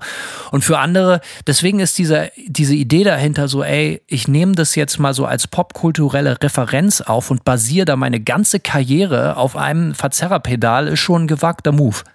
Ja, definitiv. Das, äh, Aber wird gemacht. Ja, noch und nöcher auf jeden Fall. Also ähm, zum Beispiel eine Band, die da aktuell ziemlich erfolgreich ist, die heißen Gatecreeper irgendwie. Ähm, und wie gesagt, ich bin immer als, als Hörer gar nicht so äh, motiviert, mir sowas so anzuhören, aber ich habe mir jetzt einfach auch nochmal so im Sinne des Researches hier zu unserer äh, Folge, habe ich mir einfach mal die, äh, habe ich einfach mal in die letzten zwei Gatecreeper-Platten so quer gehört. Und Alter, äh, ganz ehrlich, ich kann es nicht so ganz kapieren. Es ist halt echt D-Beat mit HM2 und irgendwie so äh, death-metallischem Gegröle drüber äh, und mit so ein bisschen, ja, Hardcore-Groove. Äh, ich das ohne Scheiß habe ich vor zehn Jahren haben das die ersten Bands so ge äh, gemacht irgendwie die diesen Sound zurückgebracht haben äh, und dass die dass eine Band wie Gatecreeper damit noch auch heute noch so einen krassen Erfolg feiert finde ich schon fast beachtlich so weil ich irgendwie ich kann kann, kann dieser, äh, also wie gesagt, ich kann dem wenig abgewinnen. So dieser, dieser krass durch, dieser Formel einfach, die so, die, die mittlerweile wirklich breit getreten ist irgendwie seit einer guten Dekade. Ähm, aber hey, more power to them, Alter. Es äh, läuft für die und die sind eine gute Band so, ne? Äh, es geht hier auch überhaupt nicht um Missgunst und es geht Nö. auch nicht überhaupt das ist schlecht zu reden, aber es geht für es geht ja und das ist das Schöne an diesem Podcast, es geht ja am Ende des Tages nur um uns, Simon, wie wir das finden Richtig. und wie unsere Meinung zu Dingen ist. Und das Schönste ist, uns hat nicht mal jemand gefragt, deswegen macht das besonders Spaß, selbige kundzutun. Absolut, ja. Und sie sind natürlich, äh, äh, unser Geschmack ist natürlich auch kein Gradmesser oder so. Aber genau, es geht hier. Ja, ja, vielleicht doch, ne? Aber äh, nee. Aber ich sag mal, äh, es ist ja, es ist irgendwie für mich eine rein, eine rein, auch natürlich eine rein subjektive Sache irgendwie. Ich kann nur von mir als Hörer sprechen und wie ich subjektiv das empfinde irgendwie. Aber ich kann auf jeden Fall ganz klar sagen, äh, äh, so ein Revival-Sound ist für mich nicht wahnsinnig äh, ansprechend. Es gibt Bands, die das gut machen. So, wer mir noch positiv aufgefallen ist, äh, so haben zwei soundmäßig sind All Pigs Must Die, die fand ich ziemlich cool. Aber es ist halt auch ein bisschen mehr Hardcore als als so Death Metal. Ähm, und ja, wie gesagt, früher Trap Sam fand ich cool, aber ja, wenn ich mir, wenn ich mir 2020 Hatten ich kenne auch eine Band, mit der ich mich null auskenne, Nails, hatten die nicht auch so einen Sound? Ja, Nails, der Leon, der bei Nails gespielt hat, äh, der wohnt hier in Portland, mit dem hänge ich manchmal rum. Der hat auf jeden Fall auch ein paar geile Anekdoten zu erzählen. Da müsst, ihr müsst ich eigentlich mal eine richtig harte Anekdote rauslassen über den, äh, über, ich bin Persona non grata, glaube ich, für den Nails-Sänger. Okay, ja gut, dann lass hören. ne? Das ist, ich meine, Okay, ich so versuch's, ich versuch's ganz kurz zu machen. Ich habe irgendwann mal Nails in Tampa gesehen und habe äh, von dem Event, ich glaube, ein Foto gepostet oder irgendwie sowas. Und dann hat mich jemand gefragt, ey, wie waren Nails? Und habe ich halt geantwortet, ja, so ein bisschen sloppy, ja, weil die waren halt einfach nicht tight so an dem Abend. Und ähm, Leon, der dann bei Nails gespielt hat, ähm, der hat uns, glaube ich, 2019 hier in Portland spielen sehen und hat sich ein Nightmare-Shirt gekauft. Ich kannte den damals aber noch nicht. Und äh, der hat mir dann irgendwann erzählt, dass der, äh, als sie eine Show irgendwo oder ein Festival gespielt haben, ähm, hat er sich mit dem Nails-Sänger äh, ein Hotelzimmer geteilt und hat das Nightmare-Shirt angehabt. Und da meinte der, der Nails-Sänger auf- äh, Nails-Sänger zu ihm auf einmal, was ist denn das für ein T-Shirt? Und Leon sagte, ist so eine Band, äh, Nightmare, die sind aus Florida. Und dann fragt der Nails-Sänger, spielt da ein Typ namens Simon? Und Leon so, ja, zieh sofort das Shirt aus. Wie, wieso? Und zwar, äh, und Leon hat ihn dann gefragt, wieso, und dann meinte, meinte äh, äh, der Sänger, ja, weil der äh, Scheiße über Nails erzählt. Und dann hat Leon weiter nachgefragt und die Schilderung war dann, ja, äh, äh, in irgendeinem Instagram-Kommentar hätte ich gesagt, die Band wäre sloppy gewesen. So. Also, und das war, ey, keine Ahnung, über ein Jahr Simon, dann zuvor. nimm doch jetzt, die Bühne ist deine, dann übernimm doch jetzt die Möglichkeit, hier dich einfach mal öffentlich auf Deutsch bei dem Sänger von Nails dafür zu entschuldigen. Ja, nee, du ist geschenkt. Ich bin, äh, ist okay, aber ja, hab- ich, geile, ich, geile ich, ich kenn Story. mich mit, ich kenne mich mit der Band auch überhaupt nicht aus, so, aber ich, ich weiß, dass die auch so einen Sound anbieten. So ja, ich habe sogar Platten von denen im Schrank. So, ich fand die, ich fand die Band ganz okay so. Oh, das ist super. Ich glaube, Ja. die, wenn ich mich nicht täusche, waren die nicht auch bei Nuclear Blast eine Zeit lang? Ich glaube, oder? Ja, eine Platte. Ich, ich fand die Ja. zweite Platte von denen ganz gut. Abandon All Life. Die ist halt so drüber irgendwie. Das ist halt einfach nur Hasslärm irgendwie. Die ist Ich habe cool. nämlich mal, wir haben mal zusammen mit denen in Vancouver gespielt, in Kanada haben wir mal mit Nails gespielt, Ah. auf dem ähm, Modified Ghost Festival. Ähm, es war ziemlich geil. Ich weiß nicht, wer da noch gespielt hat. Ich habe es gerade vergessen, aber auf jeden Fall haben wir da gespielt und das war das einzige Mal, dass ich irgendwie die Band wahrgenommen habe. Dann habe ich da im Backstage getroffen, habe ich auch eine kurze Anekdote. Ähm, und ich habe ja ähm, ACDC hier auf mein, mein äh, Wrist, wie, wie nennt man hier, auf den ähm, Handgelenken tätowiert, auf der Innenseite. Und äh, der hat nur halt das AC gesehen. Da kam der Sänger auf mich zu und meinte, Alter, wie geil ist das denn? Hast du ein Anal Kant Tattoo? Für die Leute, die es nicht kennen, Anal Kant ist eine der, also ist eine absolute mega äh, kultige, so, so Grindcore-Band, so, ne? Ja, also so edgy, völlig, edgy Grind, ja. völlig das kaputteste, was man sich vorstellen kann. Da war er natürlich relativ, hat mir da Props gegeben, dann habe ich gesagt, nee, ist ein ACDC-Tattoo und es war dann nicht mehr so geil. Aber that's, das war das Einzige, was ich hier mit der Band an Worten gewechselt habe. Aber ansonsten waren die relativ freundlich, wenn ich mich nicht täusche. So, ähm, naja, ähm, wie sind wir da aufgekommen? Ach ja, die bieten auch so einen Sound an. Die Genau. Leute sind aber völlig durchgedreht. Die fanden das richtig geil. Also die hatten ja auch so einen richtig mega, mega, Ja. äh, wie sagt man, ich will, ich finde das Wort Hype immer so scheiße, so, aber die hatten einen richtig guten einen Drive, hatten, also nicht so einen, Ja, die hatten einen Hype. Run. Lass Die uns doch einen einfach. Lauf. Wir können doch einfach Hype sagen. Ist ja auch okay. Es ist ja nichts. Es ist ja nicht immer schlecht. äh, Es werden ja auch gute Sachen gehypt. So, aber äh, ja, die Das Bands. ist ein Problem, wenn so ein Hype zu stark ist, zu kurze Zeit, dann wird das immer schwer später so da irgendwie, für, also es wird für die Band manchmal so ein bisschen schwer, weißt du? Ja. Nach dem Hype, jetzt verkaufen sie wieder Fritten. Am Bahnhof Zoo. Fritten, die zweite Auflage. Also, und äh, naja, also das ist so eine Band, aber gestimmt, jetzt wo wir sagen, eigentlich fallen mir da echt 10.000 Bands ein, die eigentlich alle so klingen. Ne? Ja, Black Breath gab's noch irgendwie. Oh ja, alter Scheiße. Ja.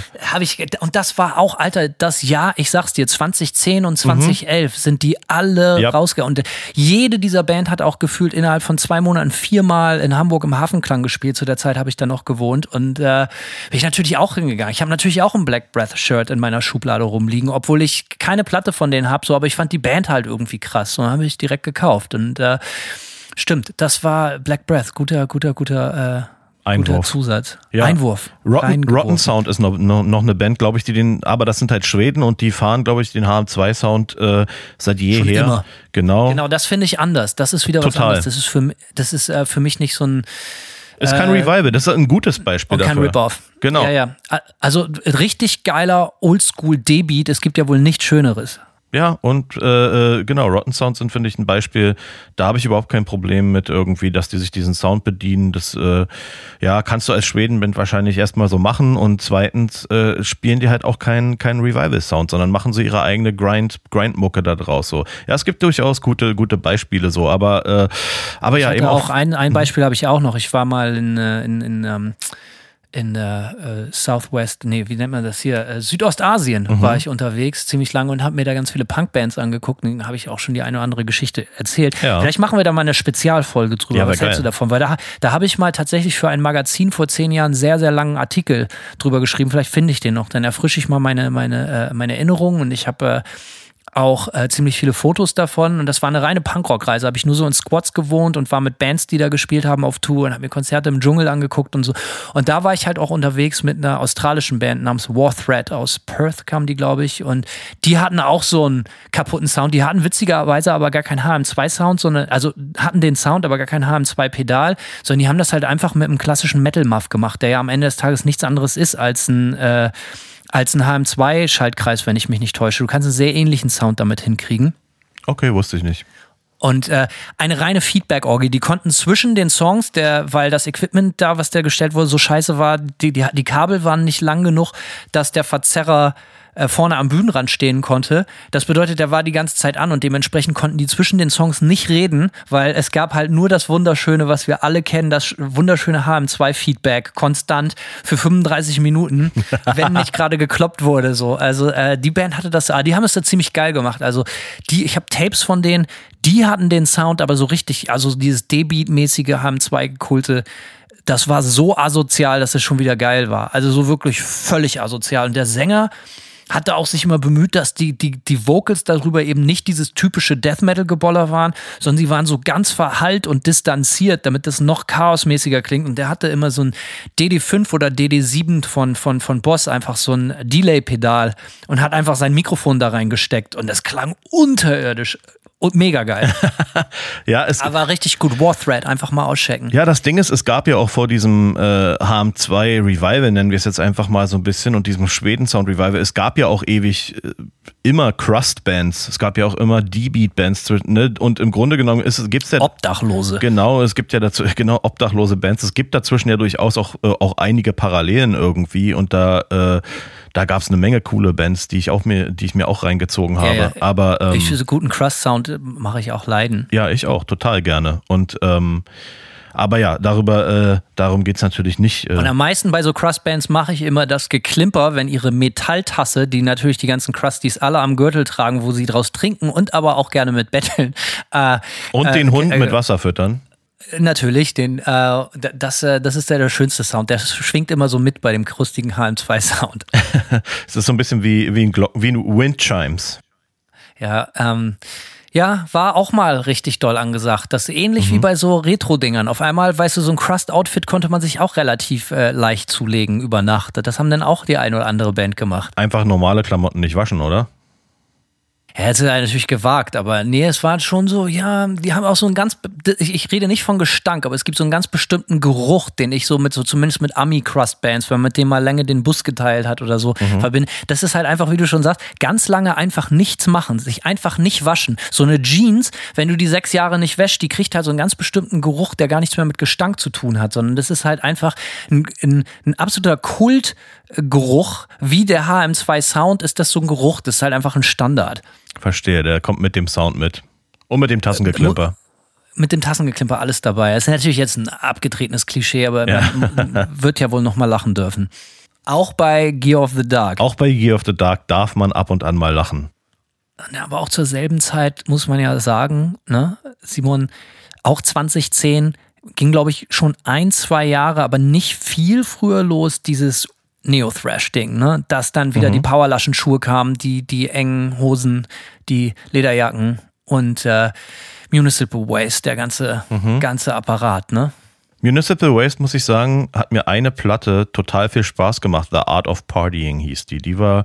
Hey, so die war übrigens bei dem Konzert, das wir mit Nails gespielt haben in Kanada auch dabei. Die haben auch, waren auch auf dem Billing. Ah, alles klar. Ja, die fand. The äh, Art of Partying, das klingt natürlich schon richtig mega äh, das Thrash Metal mäßig. Ja, voll. Und ich hab, äh, hatte die Band nicht so richtig auf dem Schirm und eigentlich ist das auch eher ein Plattentitel, der mich in Abwehrhaltung äh, wegrennen lässt, aber irgendwie habe ich die Platte angemacht und äh, da muss man ganz klar sagen, waren extrem viele Hits drauf, die haben viel Spaß gemacht ähm, und ansonsten ist aber wie ich ja schon vorher gesagt habe, dieses äh, meine Motivation, mir sonst so Revival-Thrash-Sachen oder irgendwelche Revival-Sachen reinzuziehen, ist immer relativ low und deswegen habe ich davon auch wenig mitbekommen von diesem Neo-Thrash, äh, äh, ähm, nennen wir es jetzt Hype, keine Ahnung, äh, äh, außer oberflächlich. Und natürlich sind mir besonders die, die, die Outfits. Trend. Ja, genau, von dem Trend ist mir, also ich habe wenig gehört, aber viel gesehen. Und wie du schon sagtest, High-Top-Schuhe in weiß mit äh, Stonewash Jeans und äh,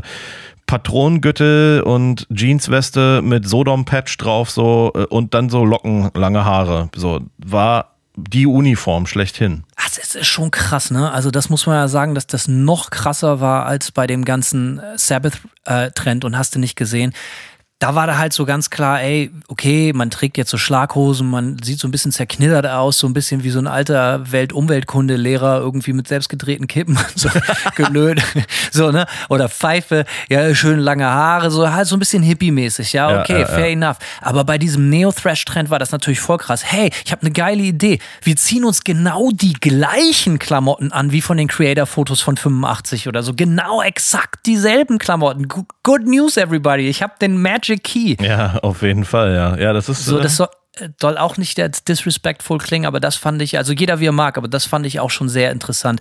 Und für mich war bei dem Neo-Thrash-Ding genau diese Party-Komponente für mich das größte Problem. So, ne? Ich bin, ich finde Skateboards geil, ich finde Party geil, Biersaufen finde ich alles total geil. Aber ich, für mich ist Thrash Metal klassischer Thrash, so Anfang 80er Thrash.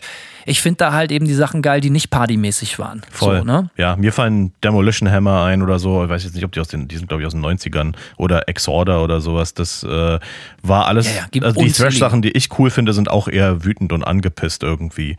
Äh, und haben vielleicht ja. Haben, äh, was mir immer natürlich mhm. bei dem Genre gefällt, ist natürlich die Nähe zum Punk. Ja, ganz klar. Ja, Punk das und Hardcore hört man sehr, sehr viel bei, bei wütendem frühen, früherem Thrash raus oder auch nicht so früh. Deswegen hat mir diese Party mäßigen Aktionen und, und Auftritte halt immer nicht so richtig imponiert. So, das ist, da hatte ich immer das Gefühl, ich wäre auf einem Konzert von Andrew WK. Ja, kann ich verstehen. Ich bin auch grundsätzlich wir hatten das gerade in der Folge letztens, ne? Ich finde ja auch lustige Bands nicht so geil. Und diese Party-Komponente, das, das überschneidet sich dann so ein bisschen. Also ich bin vielleicht auch einfach verklemmt und mag vor allem Musik, äh, die irgendwie entweder äh, ja irgendwie wütend ist oder gerne auch melancholisch oder so. Aber ich, ich bei Musik, bei der irgendwie alles locker flockig ist irgendwie, da geht mir einfach keiner ab. Und das ist natürlich bei diesem äh, äh leichtherzigen Thrash-Revival-Sound äh, auch eine, eine, so eine Komponente, die ist noch zusätzlich für mich, also neben diesem Motto-Party-Look irgendwie, die das noch zusätzlich für mich auch irgendwie unattraktiv gemacht hat. Ist natürlich ironisch, dass ich dann ausgerechnet eine Platte namens The Art of Partying irgendwie äh, sehr, sehr als gut besonders fand. wertvoll hervorhebe. Ja, gut, als besonders wertvoll würde ich sie jetzt nicht hervorheben, aber es war eine Platte, die auf jeden Fall einfach Spaß gemacht hat zu hören. Haben wir auch damals bei WFAM ab und an mal im Van auf Tour gehört. War halt einfach so eine gute Autofahrplatte. Da seid ihr Mensch geblieben. Ganz äh, auf dem Boden geblieben, ja. Ganz genau. Ähm, aber wie gesagt, auch da wieder das Beispiel, ey, am Ende des Tages dreht es sich auch nur um die Songs. Ich finde es vollkommen okay, wenn Bands so auftauchen und sich so einem Klischee bedienen. Ich glaube denen das ja auch. Ich, ganz wichtig, das mal festzuhalten. Ich glaube den Musikern auch total, dass das halt total deren äh, ästhetischem Anspruch oder ästhetischem Ideal entspricht. Dass sie das einfach alles geil finden, sogar vom Sound als vom Look. Und hast du nicht gesehen, das ist für mich auch alles in Ordnung. Aber dann müssen die Bands sich daran messen lassen, ey, schreibst du Hits, Hits, Hits. Sind deine Songs genauso gut wie die von den Originalen? Dann finde ich das alles total in Ordnung. Auch ne, wenn das natürlich so ein bisschen abgekupfert ist, ist ja auch vollkommen okay. Also äh, ich habe auch noch nie das Rad neu erfunden und habe es auch nicht vor. Aber äh, wenn man sich so etwas, sowohl den Sound als auch den Look, das Image. die ganze Attitüde, das Image komplett zu eigen macht, da bleibt nicht viel übrig, wo man sich dann noch dran messen lassen kann. Außer natürlich, ey, schreibst du Hits. Ja, schreibst, äh, genau, schreibst du Hits oder und bist du so gut äh, oder reichst du an die Originale heran? Und das ist sowieso so ein Problem mit meinem Musikgeschmack, vielleicht ist es auch kein Problem, aber ich bin mir sicher, es geht vielen Leuten so. Ich ich war nie so ein Typ, der so, äh, so Genre-Mucke hört. Für mich, wenn du sagst, du hast über Gatecreeper gesprochen und, und, und, und Trap Them gesprochen und das sind auch Nails gesprochen, das sind auch alle geile Bands. Also ich, obwohl ich mich mit manchen gar nicht so wahnsinnig auskenne. Aber für mich reicht es immer nicht, so einen gewissen Sound anzubieten. Für mich zählen Songs, einzelne Songs viel, viel, viel mehr.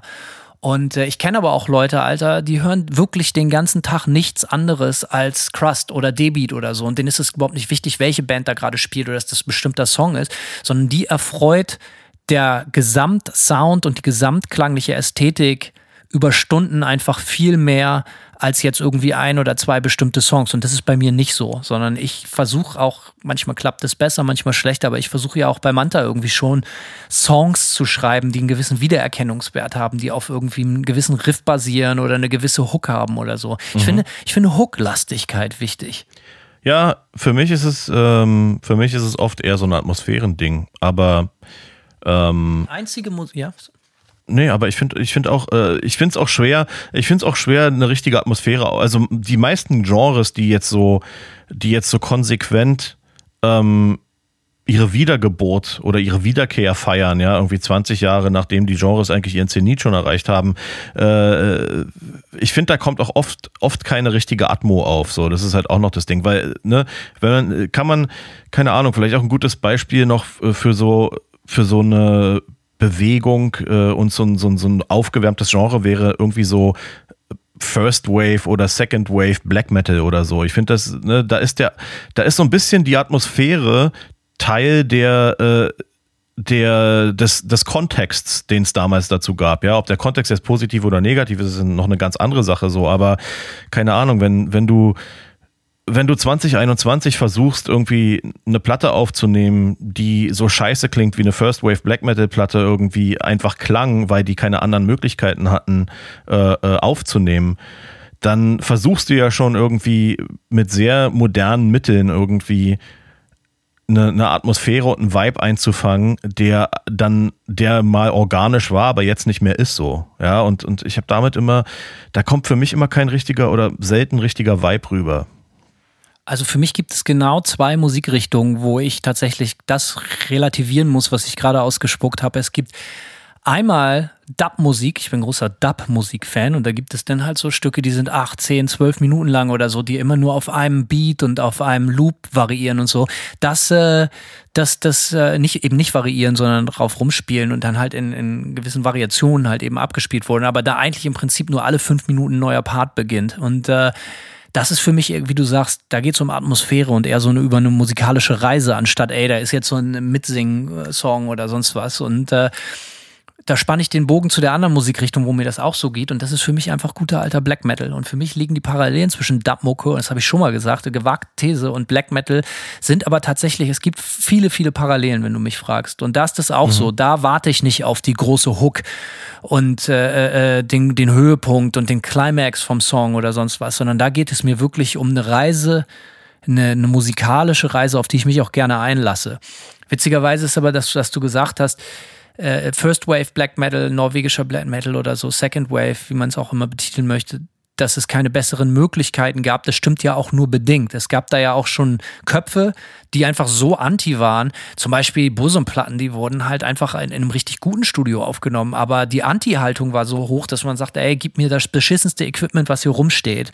Die Musik soll sich nicht über. Und den, den Ansatz finde ich natürlich total geil. Und deswegen sind auch so diese Parallelen zum Punk so groß. Ähm, ich möchte mich nicht über das Equipment, was ich spiele, definieren, sondern nur über den Sound, den ich, den ich abliefere. Okay, aber, aber es ist, ich finde es trotzdem interessant, wenn man irgendwie es ist natürlich, es ist vielleicht zum damaligen Zeitpunkt bei solchen, bei solchen Bands. Es hat sich jetzt um 180 Grad gewendet. Jetzt, äh, sorry, wenn ich unterbreche, mhm, aber wenn mhm. du jetzt eine true, vermeintlich true Black Metal Kapelle hast, dann wird natürlich auch genau geachtet, welches Equipment ist das, welche Amps werden gespielt, welche Gitarre wird gespielt. Das ist natürlich genauso einschläfernd und lahm wie äh, alles andere, was wieder aufgewärmt wird. Ja, ich stelle mir das halt irgendwie interessant, äh, interessant vor, wenn du heutzutage, also es ist, gibt auf jeden Fall so einen ziemlichen, jetzt wird das halt Raw Black Metal genannt irgendwie und da gibt es einen ziemlichen Boom im Underground so. Und ich versuche mich dann immer da rein zu versetzen, äh, wie diese Ein-Mann-Projekte, die halt irgendwie mit Plattencovern, die noch immer aussehen wie Dark Throne, so monochrom im Corpse Paint auf schwarzem Hintergrund so äh, und die Platten versuchen natürlich auch extrem so zu klingen wie, wie eben so First Wave Geschichten irgendwie. Und ich versuche mich immer dann rein zu versetzen, wie jemand zu Hause an seinem MacBook äh, sitzt mit, äh, mit Logic und äh, wahrscheinlich so einem, so einem Gitarren-Plugin. Ja, also mit den ganzen modernen Möglichkeiten und sich dann halt die allergrößte Mühe geben muss, äh, dass das dann wieder nachher klingt, als wenn es in, in irgendeinem Arschloch aufgenommen wäre, ja, auf, auf äh, äh, 5 Watt äh, Übungsverstärker mit Boss Metal Zone davor. So ich, ja, ich versuche, keine Ahnung, ich kann mir, ich kann mir halt schwer ausmalen, dass da, dass, dass da der überwiegende Anteil, der solche Sachen aufnimmt, ähm, ja, dass die sich, dass die äh, equipmentmäßig limitiert sind oder so, ja. Die könnten machen, was sie wollten, aber auch da ist es, auch da ist es so, dass, dass, dass wieder sehr viel entweder gehuldigt wird, ja, entweder man, man rappt dann auf, was, äh, was der äh, Volltrottel von Bosum gemacht hat und stellt sich betont beschissenes Equipment in ein gutes Studio, ja, oder man sitzt halt an seinem MacBook, äh, äh, mit dem man auch hochmoderne Produktion machen könnte und äh, jagt es dann durch so viele äh, unmöglich klingende ähm, Plugins, bis es scheiße klingt. So, ich, ich finde, ja, kein, da fehlt der. Ist ein schwieriges Unterfangen. Ja, definitiv, ja. Aber die Sache ist ja halt auch, wie du, du hast den Volltrottel von Burzum angesprochen. Äh, äh, es ändert ja nichts daran, dass der Typ halt trotzdem unglaublich derben geilen Sound abgeliefert hat. So, das eine hat mit dem anderen ja nichts zu tun. Was, was natürlich aber schwierig wird, und da bin ich vollkommen bei dir, ist, dass Leute, keiner ist heute eigentlich mehr wirklich technisch limitiert. Genau, das um meine ich. Machen geht. Wir haben schon so oft darüber gesprochen, dass jeder unglaubliche Platten einfach in seinem Laptop irgendwie produzieren kann mit Plugins, die unglaublich klingen, die für lau sind. Ähm, und ich finde Limitierung aber grundsätzlich was Geiles. Und Limitierung führen eigentlich auch immer zu guten Sachen. Das Problem ja aber bei diesen Black Metal Bands, die du gerade ansprichst, oder bei allen Genre Bands, es wird sich ja auf der einen Seite limitiert, aber es wird sich natürlich auf die ausgelatschten Pfade limitiert. Es wird sich natürlich auf das limitiert oder es wird, wird behauptet, man limitiert sich, aber man kann ja auch sagen, limitier dich ja, dann nimm dir doch mal hier die Bongos und eine Akustikgitarre und ein Klavier. Ja, das ist natürlich ein bisschen ein extremes Beispiel, aber natürlich, wenn sich limitiert wird, wird natürlich immer nur wieder so limitiert, dass versucht, genau exakt wieder denselben Gitarrensound zu erstellen, denselben Blastbeat-Verhalten, Drum-Sound zu erstellen und dieselben extrem distant Reverb-Vocals, was auch total geil ist. Ich finde es ja auch total geil, verstehe mich nicht falsch. Am allergeilsten von den anderen Musikrichtungen, die wir schon her besprochen haben bisher. Aber natürlich ist es halt eigentlich auch ein extrem berechenbares, sehr, sehr lahmes Spiel. Ja, und da kommen wir wieder zu meiner äh, subjektiven Schwierigkeit, äh, Begeisterung dafür aufzubringen, mir sowas anzuhören. So, wenn ich das Gefühl habe, wenn ich das Gefühl habe, dass sich jemand, ähm, dass sich jemand auf auf eta sehr etablierten Sounds und Ästhetiken extrem ausruht irgendwie ähm, und es auch dadurch schwer wird, irgendwie die Unterschiede zu erkennen zwischen, zwischen einer Band, äh, äh, die da gut oder das ist dann mein Problem. Ich kann dann schon, ich kann sehr schwer zum Beispiel jetzt bei so Raw Black Metal Sachen noch zwischen gut und schlecht unterscheiden, weil die Ästhet weil diese Ästhetik so durch äh, kopiert Genudelt ist. ist. Ja, die ist so durchkopiert, dass äh, dass ich mir echt viel Zeit nehmen müsste äh, für diese Sachen, um äh, äh, um festzustellen, ob das jemand besser oder schlechter macht. Aber bei mir ist es schon so, ich, ich höre den, ich den Sound, äh, ich höre die Zutaten. Die Zutaten sind grundsätzlich erstmal, die bedienen sich einer sehr ähnlichen Ästhetik, ja,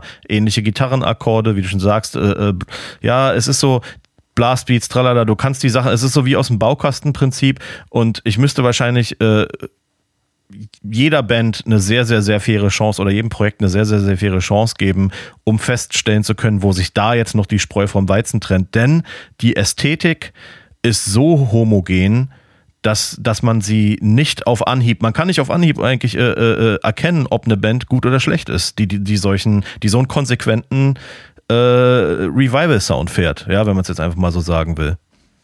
Ja, mir fällt das manchmal schon ein bisschen leichter. Also es gibt schon so Sachen, die, die, die ich entdecke oder so, wenn ich dann äh, nachts mich auf die Streifzüge mache und irgendwelche Sachen suche im Netz, sowas. Ist auch witzigerweise eine der wenigen Musikrichtungen, wo ich wirklich noch so suche oder so, ne? Und ähm, mhm.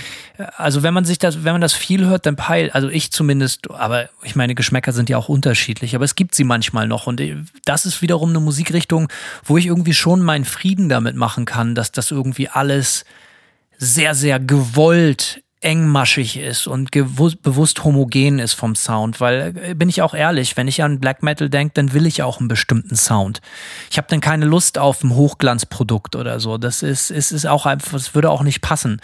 Das ist natürlich nichts an der Tatsache ändert, dass sich viele Leute extrem davon ausruhen, dass man sagt, ja, ich muss einfach das und das machen und dann finden das auf jeden Fall ein paar Leute gut. So irgendwie komme ich damit schon durch. Das ist ja auch bei vielen Leuten wahrscheinlich es ist halt sehr einfach, ne? Das ist, gibt es, egal, ob das jetzt so ein kompletter Debit-Sound ist, ob das so ein Retro-Sound ist, ob das so ein Neo-Thrash-Sound ist, ob das äh, äh, so ein Raw-Black Metal-Sound ist. Man geht natürlich immer mit dem ruhigen Gewissens in die, in die ganze Nummer rein, dass man weiß, ja, ähm, das finden auch, auch, ein paar Leute finden es auf jeden Fall geil. Das ist safe. Ja, definitiv. Und äh, ich glaube, der Effekt, der Effekt ist halt so ein bisschen also ich finde, ne, im Grunde genommen, gerade, und ich, ich finde, das trifft besonders natürlich auf so Raw Black Metal und sowas zu. Im Grunde genommen haben wir hier ein Genre, was sich als extrem äh, edgy und gefährlich irgendwie äh, äh, äh inszeniert, aber so krass auf eine, auf eine sichere Karte setzt, oft irgendwie, äh, dass mir, dass mir dann dieser, dass ich dann diese vermeintlich äh, äh, gefährliche Komponente dem Ganzen auch nicht mehr so richtig ab, abkaufen kann. So, ja. Das ist natürlich vollkommen wahr, ne? Wenn auch die ganzen Gimmicks, umgedrehte Kreuze und dies und das halt, wenn du es siehst, also ich finde nichts gehen langweiliger. Das ist halt nichts anderes als Folklore. Mhm, ja. So, weißt, weißt du, auch jetzt nicht nur über Symbole zu reden, aber äh, sondern das gibt's ja auch, da habe ich ja auch mich schon drüber aufgelassen. Es fängt ja auch bei so angenannten äh, sogenannten Szenebands, die sogenannten Sludge spielen oder solche mhm. Mucke. Du weißt ganz genau, wenn du da aufs Konzert gehst, oh, da steht ein Sun Amp, okay, ja, da steht ein OR 200 oder was weiß ich, wie die heißen von von Orange so, ne? Ja. I know. Und das ist auch cool, weil ich weiß, aber ich find's viel geiler, wenn Bands, äh, die die Amps sind ja alle total geil Aber ich fände es viel geiler. Ich würde gerne mal eine richtig gute technische Death Metal Band hören, die mit diesen Amps spielt. Und ich würde vielleicht lieber mal eine richtig gute Doom Band hören oder, oder auch Sludge, wie immer man es bezeichnen will, die, oder eine richtig geile Crust Band, die aber mit einem Sound von, von, von Meshuggah spielt. Jetzt mal ganz extremes Beispiel. Aber mhm. du weißt, was ich meine. Das wäre doch mal gewagt. Verlass dich doch eben so, nimm doch auch mal Equipment und reiß das aus dem Kontext. Ja, absolut. No? Ich versuche das zumindest manchmal bei den Manta-Aufnahmen und ich behaupte jetzt überhaupt nicht, dass, dass äh, wir da irgendwie besonders revolutionär sind, aber es gibt, ich benutze halt im Studio ganz viel so Kombos und, und alte Fender Kombos und so Gelöt, weil, weil mir der Sound einfach gefällt, wie die sich vom Mikrofon verhalten und so. Ne? Und ich denke, manchmal würde es vielen Leuten gut tun, einfach zu sagen, so, ey, anstatt sich die sichere Bank zu kaufen, im Sinne von so, ich will jetzt schnell fahren, ja, da gibt, muss, muss der Ferrari her. Nee, Alter.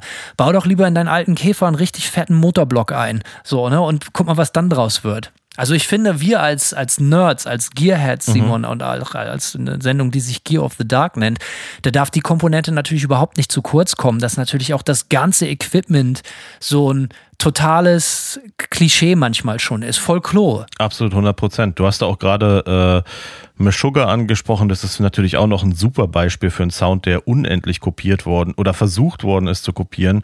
Ähm, da finde ich es immer ganz interessant. Ich sag mal, bei Meshuggah das erste Mal, dass mir aufgefallen ist, dass eine Band sehr davon inspiriert war, war die Band Alive Once Lost hier aus den USA. Die haben allerdings auf sechs Seiten in Drop D gespielt. So, ja, und das klang natürlich dann überhaupt nicht wie Meshuggah. Äh, du hast zwar den Einfluss extrem rausgehört und ja, die wollten schon irgendwie diese polyrhythmischen äh, äh Beats so ein bisschen spielen. Ähm, aber dadurch, dass das, dass das sich in so, einer, in so einem ganz anderen Soundspektrum abgespielt hat, war das erstmal auch gar nicht so uncool.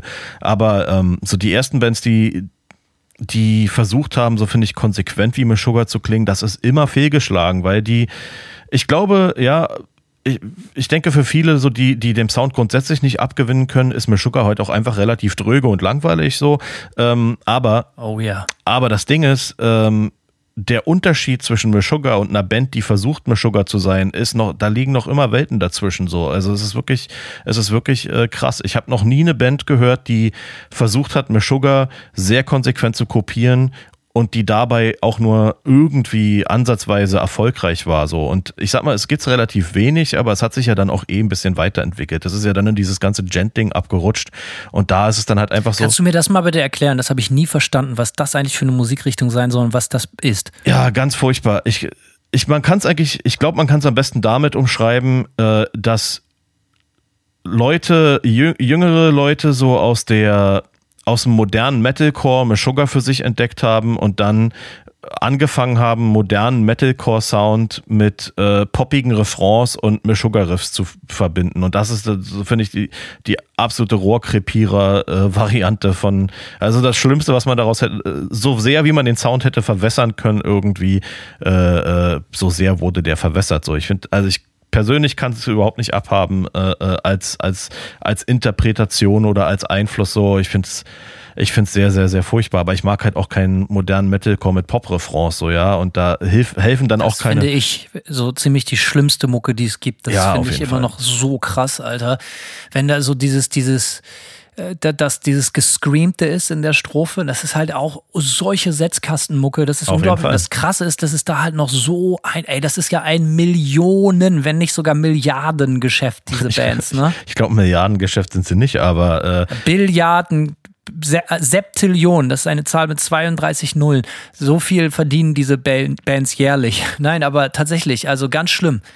Ja, und jetzt stell dir vor. Aber auch jeder Jack ist anders, ja, wieder, ja, genau. jeder wie er will so. Jeder wie er will. Ich finde es als Hörer. Aber so nun nicht. Ja, genau, so. Da hört es allerdings dann doch auf. Ja, nee, als Hörer finde ich, äh, als Hörer finde ich diese, diese Kombination auch äh, schlimm irgendwie so. Aber ich muss auch ganz klar sagen, äh, Meshuggah selbst, finde ich, leiden jetzt so ein bisschen unter ihrem eigenen Sound auch mittlerweile, weil äh, ich das Gefühl habe, dass die aus ihrem, ich sag mal so, die Ästhetik ist auf die die sich eingeschwungen haben, ist relativ limitiert und ich habe das Gefühl, dass die alle geilen Riffs, die die hätten in dieser Ästhetik irgendwie spielen können, die haben die so langsam ausgespielt so und ich fand die letzten beiden Platten von Meshuggah halt auch einfach ziemlich öde irgendwie.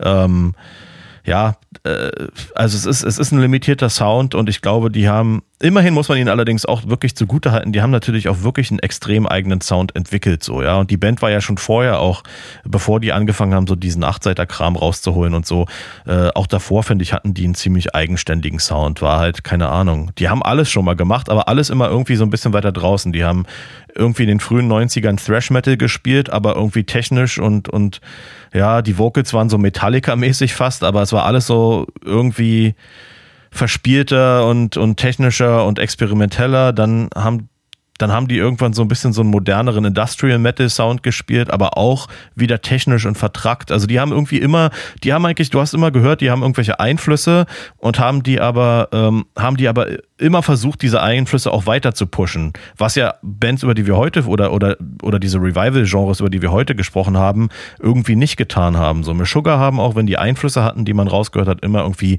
versucht, so aufs nächste Level zu bringen. Und irgendwann haben die halt auf einmal ihren eigenen Sound äh, äh kreiert, so, ja, und äh, den es vorher einfach in der Form nicht gab. So muss man ganz klar sagen. Und das ist natürlich auch alles cool. Aber äh, das, den Sound spielen die jetzt seit ein paar Dekaden und ich finde es ehrlich gesagt äh, auch nicht mehr spannend so. Äh, und ich glaube, da, der Drops ist so ein bisschen gelutscht. Und ich, ja, ich glaube, die bringen jetzt 2022 eine neue Platte raus. Ich kann nicht mal sagen, dass ich äh, mich drauf vorfreue. So, ich habe Schwierigkeiten, mir vorzustellen, dass das, äh, dass das noch richtig geil ist so oder, oder spannend. Du hast ja nun auch in einer Band gespielt namens War from a Harlot's Mouth. Die hatten ja durchaus einen sehr, sehr eigenen Sound. Oder ich weiß, ich, ich kenne mich gar nicht so genug aus, um das als eigen zu bezeichnen, was ich meine, extrem nischig auf jeden Fall. Mhm. Was waren da die Beweggründe? Ihr wart fünf Leute zu sagen, ey, das ist, äh, ich meine, wie hat sich der Sound ergeben? Gab's da, war das irgendwie ein Zeitgeist-Ding? Ein Zeitgeist-Ding nicht, schon gar nicht in Europa so, ähm, aber ich sag mal, Bands, die uns beeinflusst haben, waren so Sachen wie Converge, Dillinger Escape Plan, Botch, Coalesce, äh, aber dann auch so ein bisschen grindigere Sachen wie Cephalic Carnage. Cephalic Carnage zum Beispiel, ich glaube auf der Lucid, Lucid Intervals, die haben auch so ein paar so jazzige Parts gehabt irgendwie und ich denke, dass das schon auch so ein bisschen ein Einfluss war und dann gab es noch ganz früher Between the Buried and Me fand ich auch cool. Das war auch, am Anfang klang die auch eher so wie Grind mit so teilweise proggigen oder jazzigen Parts so mittendrin. Das waren so Sachen, die, ja, die uns so inspiriert haben, aber das war alles eher amerikanischer Prägung, muss ich sagen. Also während sonst in der Metalcore-Szene eben in, in, in Hardcore-Metalcore-Szene, von der wir durchaus als Personen irgendwie Teil waren, so, äh, eher, eher so vom, von anderen Sachen beeinflusst war. Also ich glaube, wir waren da einfach einflussmäßig auf einer anderen Schiene unterwegs, so die zu der Zeit nicht wahnsinnig etabliert war. Hat, äh, als da die ersten ein, zwei Platten rauskamen, war das denn schnell so, dass es denn hieß, ja hier, WFAM, die haben ihren eigenen Sound, kam das überall gut an? War das so, Alter, hier, das ist was Neues, weil ich kenne mich damit wirklich überhaupt nicht aus? Oder war das so, hey, die machen das, was ist irgendwie schon so, machen andere Bands auch, aber die machen das ganz besonders gut?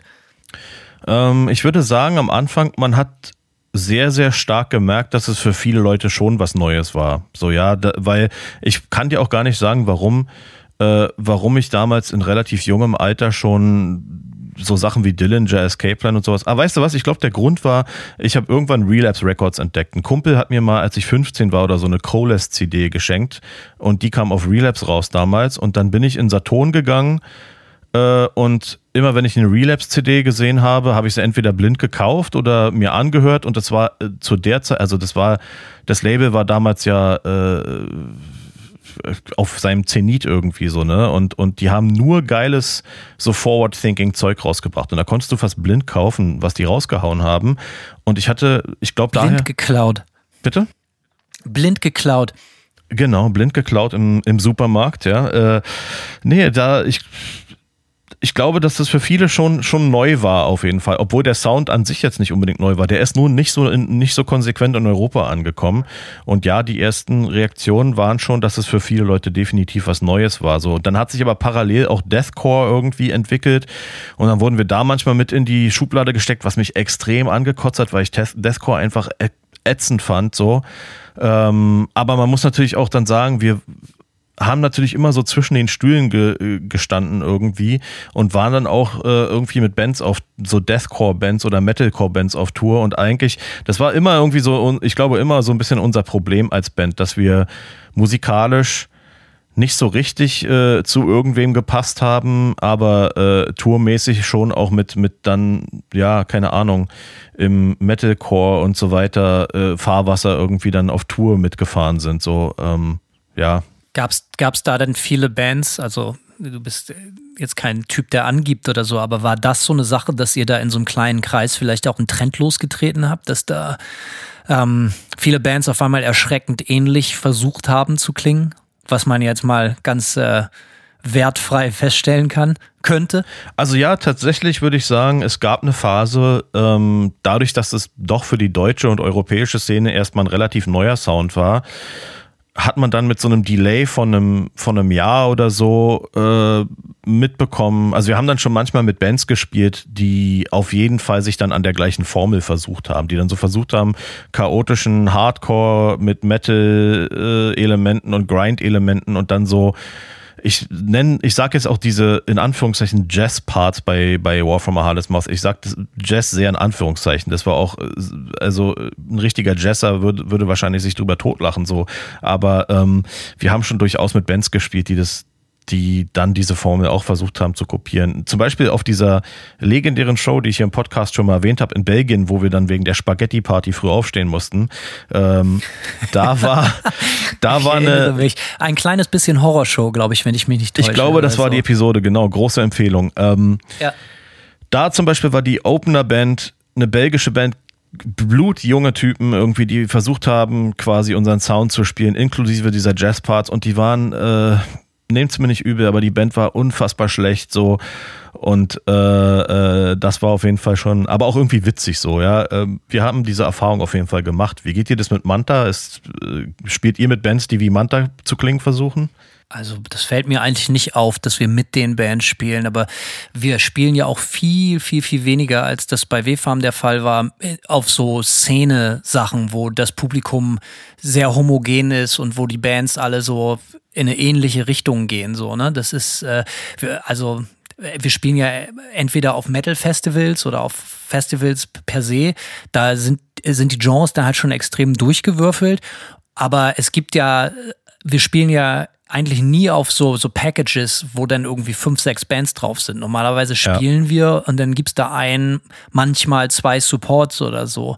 Und äh, wenn, wenn wir spielen und haben mehrere Supports, gucken wir auch immer, dass das sehr unterschiedlich ist. Also wir laden uns schon gerne Bands ein, die überhaupt nicht klingen wie wir oder halt einfach geil klingen, weil sie klingen, wie sie klingen oder was weiß ich. Aber so in dem Kontext stelle ich das nicht fest, aber ich stelle natürlich fest, dass ich manchmal so Reviews lese von Musikmagazinen und das ehrt einen auf der anderen Seite, wenn da steht, ja, klingen wie Manta oder die Manta-Einflüsse sind nicht von der Hand zu weisen. Und andererseits, das kennst du vielleicht auch, fasst man sich dann an den Kopf, wenn man denn da reinhört und denkt sich, ja, Moment mal, das hätte ich nie gemacht. Ja. So, das ist, wäre äh, überhaupt nicht meine Handschrift. So, aber gut steht mir ja nicht zu, darüber mich zu äußern, weder von den Machern der Musik noch über die Journalie, die dann darüber schreibt und irgendwelche Vergleiche ranzieht. Aber manchmal, also ich finde immer so, ich finde das total in Ordnung, wenn man sich beeinflussen lässt. Aber Manta ist jetzt natürlich in dem Sinne auch keine große Band. Was da relativ offensichtlich ist, und das ist auch nicht von der Hand zu weisen, dass wir vielen Leuten, was ich total eigenartig finde, irgendwie dazu, also wir haben also wirklich übertreibt nicht Unmengen Zuschriften gekriegt in den letzten Jahren, wo Leute gesagt haben, Alter, wir machen jetzt auch eine Band zu zweit. Aha. Als A, als hätten sich Manta das ausgedacht, zu zweit zu spielen. In keinster Weise. Gibt tausend Bands, die zu zweit spielen. Ähm, und als wäre das in irgendeiner Art und Weise eine Formel dafür, dass deine mittelmäßige Band jetzt dadurch besser würde, weil ihr euch einfach den Bassisten entledigt habt oder sowas. Da haben wir wirklich ganz, ganz, ganz viel mitgekriegt. Und heute erzählen mir das auch noch Leute auf Konzerten. Ja, ich, ich mache jetzt auch ein Duo. Und wir, wir, wir machen das auch so. Und dann, dann sieht man schon sehr oft, dass die Leute das auch sehr ähnlich und es gibt so Bands, die stellen sich dann teilweise mittlerweile auch auf der Bühne dann schon fast genau so hin und so. Und da denke ich mir dann so, ey, macht mir gar nichts aus, mach wie du willst, aber glaub ja nicht, dass das irgendwie dabei hilft, dass deine Band gut wird, sondern da bin ich dann immer so, ey, so doof wie es klingt, aber mach doch dein eigenes Ding. Die Chancen, dass das denn Ja. irgendwie gut wird, sind viel größer, als wenn du dich irgendwie bei einer Band, die zu, durch Zufall zu dem geworden ist, was sie heute sind, klingt. So, ne? Also bei Manta und bei Irin und mir ist das ja nun mal so, man darf ja nicht vergessen, dass so ganz am Anfang der Band haben wir schon noch überlegt, auch einen Bassist zu suchen. Es hatte nur keiner Bock. So, ne? Und dann Ja. war dann relativ schnell klar, ey, wir machen das zu zweit, aber das Konzept, hey, wir machen das zu zweit, das war nie für uns zumindest irgendwie der, der Selling Point der ganzen Geschichte. Und jetzt mal den Sound ganz abgelassen, aber das fand ich immer so ein bisschen eigenartig, dass das denn so thematisiert wurde. Also wir machen jetzt das auch zu zweit. Und das passierte enorm oft, dass sich Leute dazu, und ich kriege auch viele Zuschriften und es ist auch überhaupt nicht bös gemeint. Und vielleicht machen wir das auch mal in einem Kontext von einer Gear of the Dark Folge, dass Leute fragen, ey, Kau doch mal bitte dein ganzes Equipment richtig durch. Wie genau machst du das? Vielleicht mache ich das auch irgendwann mal, aber bisher war das für mich eigentlich irgendwie nicht so richtig spannend. Aber vielleicht können wir es irgendwann mal machen. Und ähm, was den Sound angeht, ja, das lese ich halt manchmal in Reviews, wenn ich dann doch mal irgendwie ein Magazin in die Hand kriege. Und dann manchmal denke ich mir, ja, okay, freut ich, freue ich mich. Und manchmal als Urheber dieser ganzen Schandtat denkt man natürlich so, manchmal das ist ja üble Nachrede.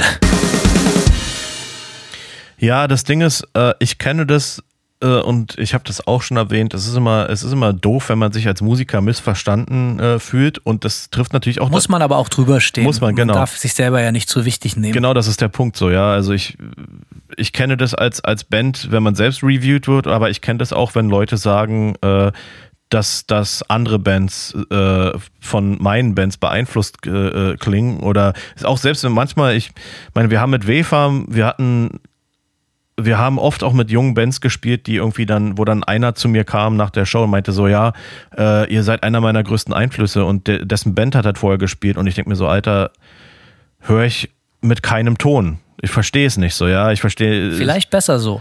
Ja, wahrscheinlich, ja. Es, es ist wahrscheinlich besser so. Aber, aber wie dem auch sei, man darf auch eins nicht vergessen. Ähm, man selbst hat immer das, das Bild der eigenen Musik im Kopf und, und äh, die eigenen Vorstellungen und man assoziiert ganz bestimmte Sachen damit. Aber sobald du das aus der Hand gibst, sobald es jemand anderes hört, der assoziiert das mit anderen Sachen. Du verlierst die Kontrolle eigentlich über dein, dein eigenes Werk, sobald jemand anders das äh, bewertet so. Und äh, entweder du hast Glück und äh, die Leute äh, äh, erkennen, was du versuchst auszudrücken und können sich damit identifizieren oder die interpretieren das ganz anders und finden es trotzdem geil, das ist auch cool oder du wirst halt auch komplett komplett missverstanden und die Leute finden es total scheiße irgendwie, ja, das ist diese Kontrolle gibst du natürlich auf und das ist auch völlig okay, damit muss man ja auch äh, leben können. Teil des Spiels, das ist wichtig. Das macht ja auch den Reiz aus, du kannst ja nicht immer nur auf Safe gehen und das ist vielleicht auch äh, ein gutes Schlu Schlusswort. Ähm, wenn du geile Mucke machen willst, geht es nicht darum, irgendwie Freunde zu finden. Es geht nicht darum, irgendwie Leuten zu gefallen, sondern es geht darum, nach Möglichkeit, also wir reden jetzt nicht davon, dass natürlich jeder das Recht hat, den Sound nachzueifern, den er selber gerne zu Hause hört. Ja. Aber ich persönlich und ich glaube Simon du auch, findet das halt so ein bisschen langweilig, weil ich denke so, ey, wenn du als Musiker wirklich was auf die Beine stellen willst, dann musst du, kommst du nicht drum rum, irgendwie in irgendeiner Form schon deine eigene Suppe zu kochen. Ja, Du und dich das Rad in nackig zu keinster machen. Weise, genau, du musst auch das Rad in keinster Weise neu erfinden, das macht keiner von uns. Aber ich glaube, man muss sich als Musiker gefallen lassen, dass man schon daran gemessen wird, wie originell die eigenen Sachen sind. Und äh, wenn man dann sagt, so ja, hier, unser Hauptkriterium ist so ein bestimmter Drumbeat oder so ein bestimmter Verzerrer-Sound, dann mag das klappen für eine Platte vielleicht. Aber ich glaube, es ist schwer, da irgendwie eine wirkliche Legacy drauf aufzubauen. Auf jeden Fall. Und man muss auch ganz klar sagen, äh, ja, um das mal jetzt gemeinerweise mit einem Beispiel zu machen, äh, ich denke mal, man wird in 20 Jahren noch immer von Entombed sprechen, aber ob man von Gatecreeper mit den gleichen hohen Tönen spricht, äh, bleibt fragwürdig so, ne? Das ist halt genau der Punkt. Man bleibt natürlich, die Originale werden weiter als Referenz rangezogen und diese, nennen wir es jetzt einfach mal böse, diese Revival-Sounds, die so ein bisschen zyklisch sind, ja, die immer kommen und gehen so ein bisschen, äh, da werden nur die allerbesten Bands, die das am allerbesten machen und vielleicht dann doch ihre eigene Note einbringen, ausreichend. Nur die werden überhaupt irgendwie hängen bleiben. Ansonsten wird es immer, meiner Meinung nach, wird es immer die Referenz geben, auf die sich die Leute beziehen und nicht die, nicht die dritte, der dritte Zyklus der Kopie so. Ich finde das auch geil. Das macht es irgendwie sportlich. Und ich finde, wenn man sich schon auf, auf eine Kop wenn man sich bereit erklärt, eine Kopie von etwas zu sein, Also wirklich eine offensichtliche Kopie oder sich auf, wie ich schon an, anfänglich gesagt habe, auf der Arbeit, die andere sich gemacht haben, auf den Kopfsalat ausruht und einfach das einfach so sich übernimmt und sagt, ey, ich mache das jetzt auch, mal gucken, wie ich damit ankomme. Äh, dann glaube ich, würde ich sogar noch einen Schritt weiter gehen. Hat man es vielleicht auch nicht ganz verdient, dann in 20 Jahren, dass über dich geredet wird, sondern immer nur noch über die Originale. Und liebe Kinder, schließen wir den Laden für heute und mit einem Sprichwort, nichts ist weniger Rock'n'Roll, als zu derselben Musik zu tanzen wie eure Eltern. Ja. Simon, haust rein, ich wünsche dir was. Hanno, mach's gut. Guten Rutsch äh, von ins neue Jahr und durch die OP. Alles klar, wir hören uns bis später. Tschüss. Ciao.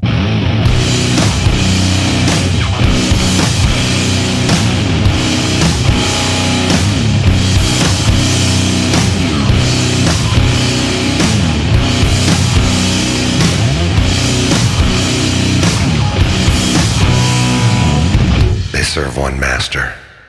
That is destruction.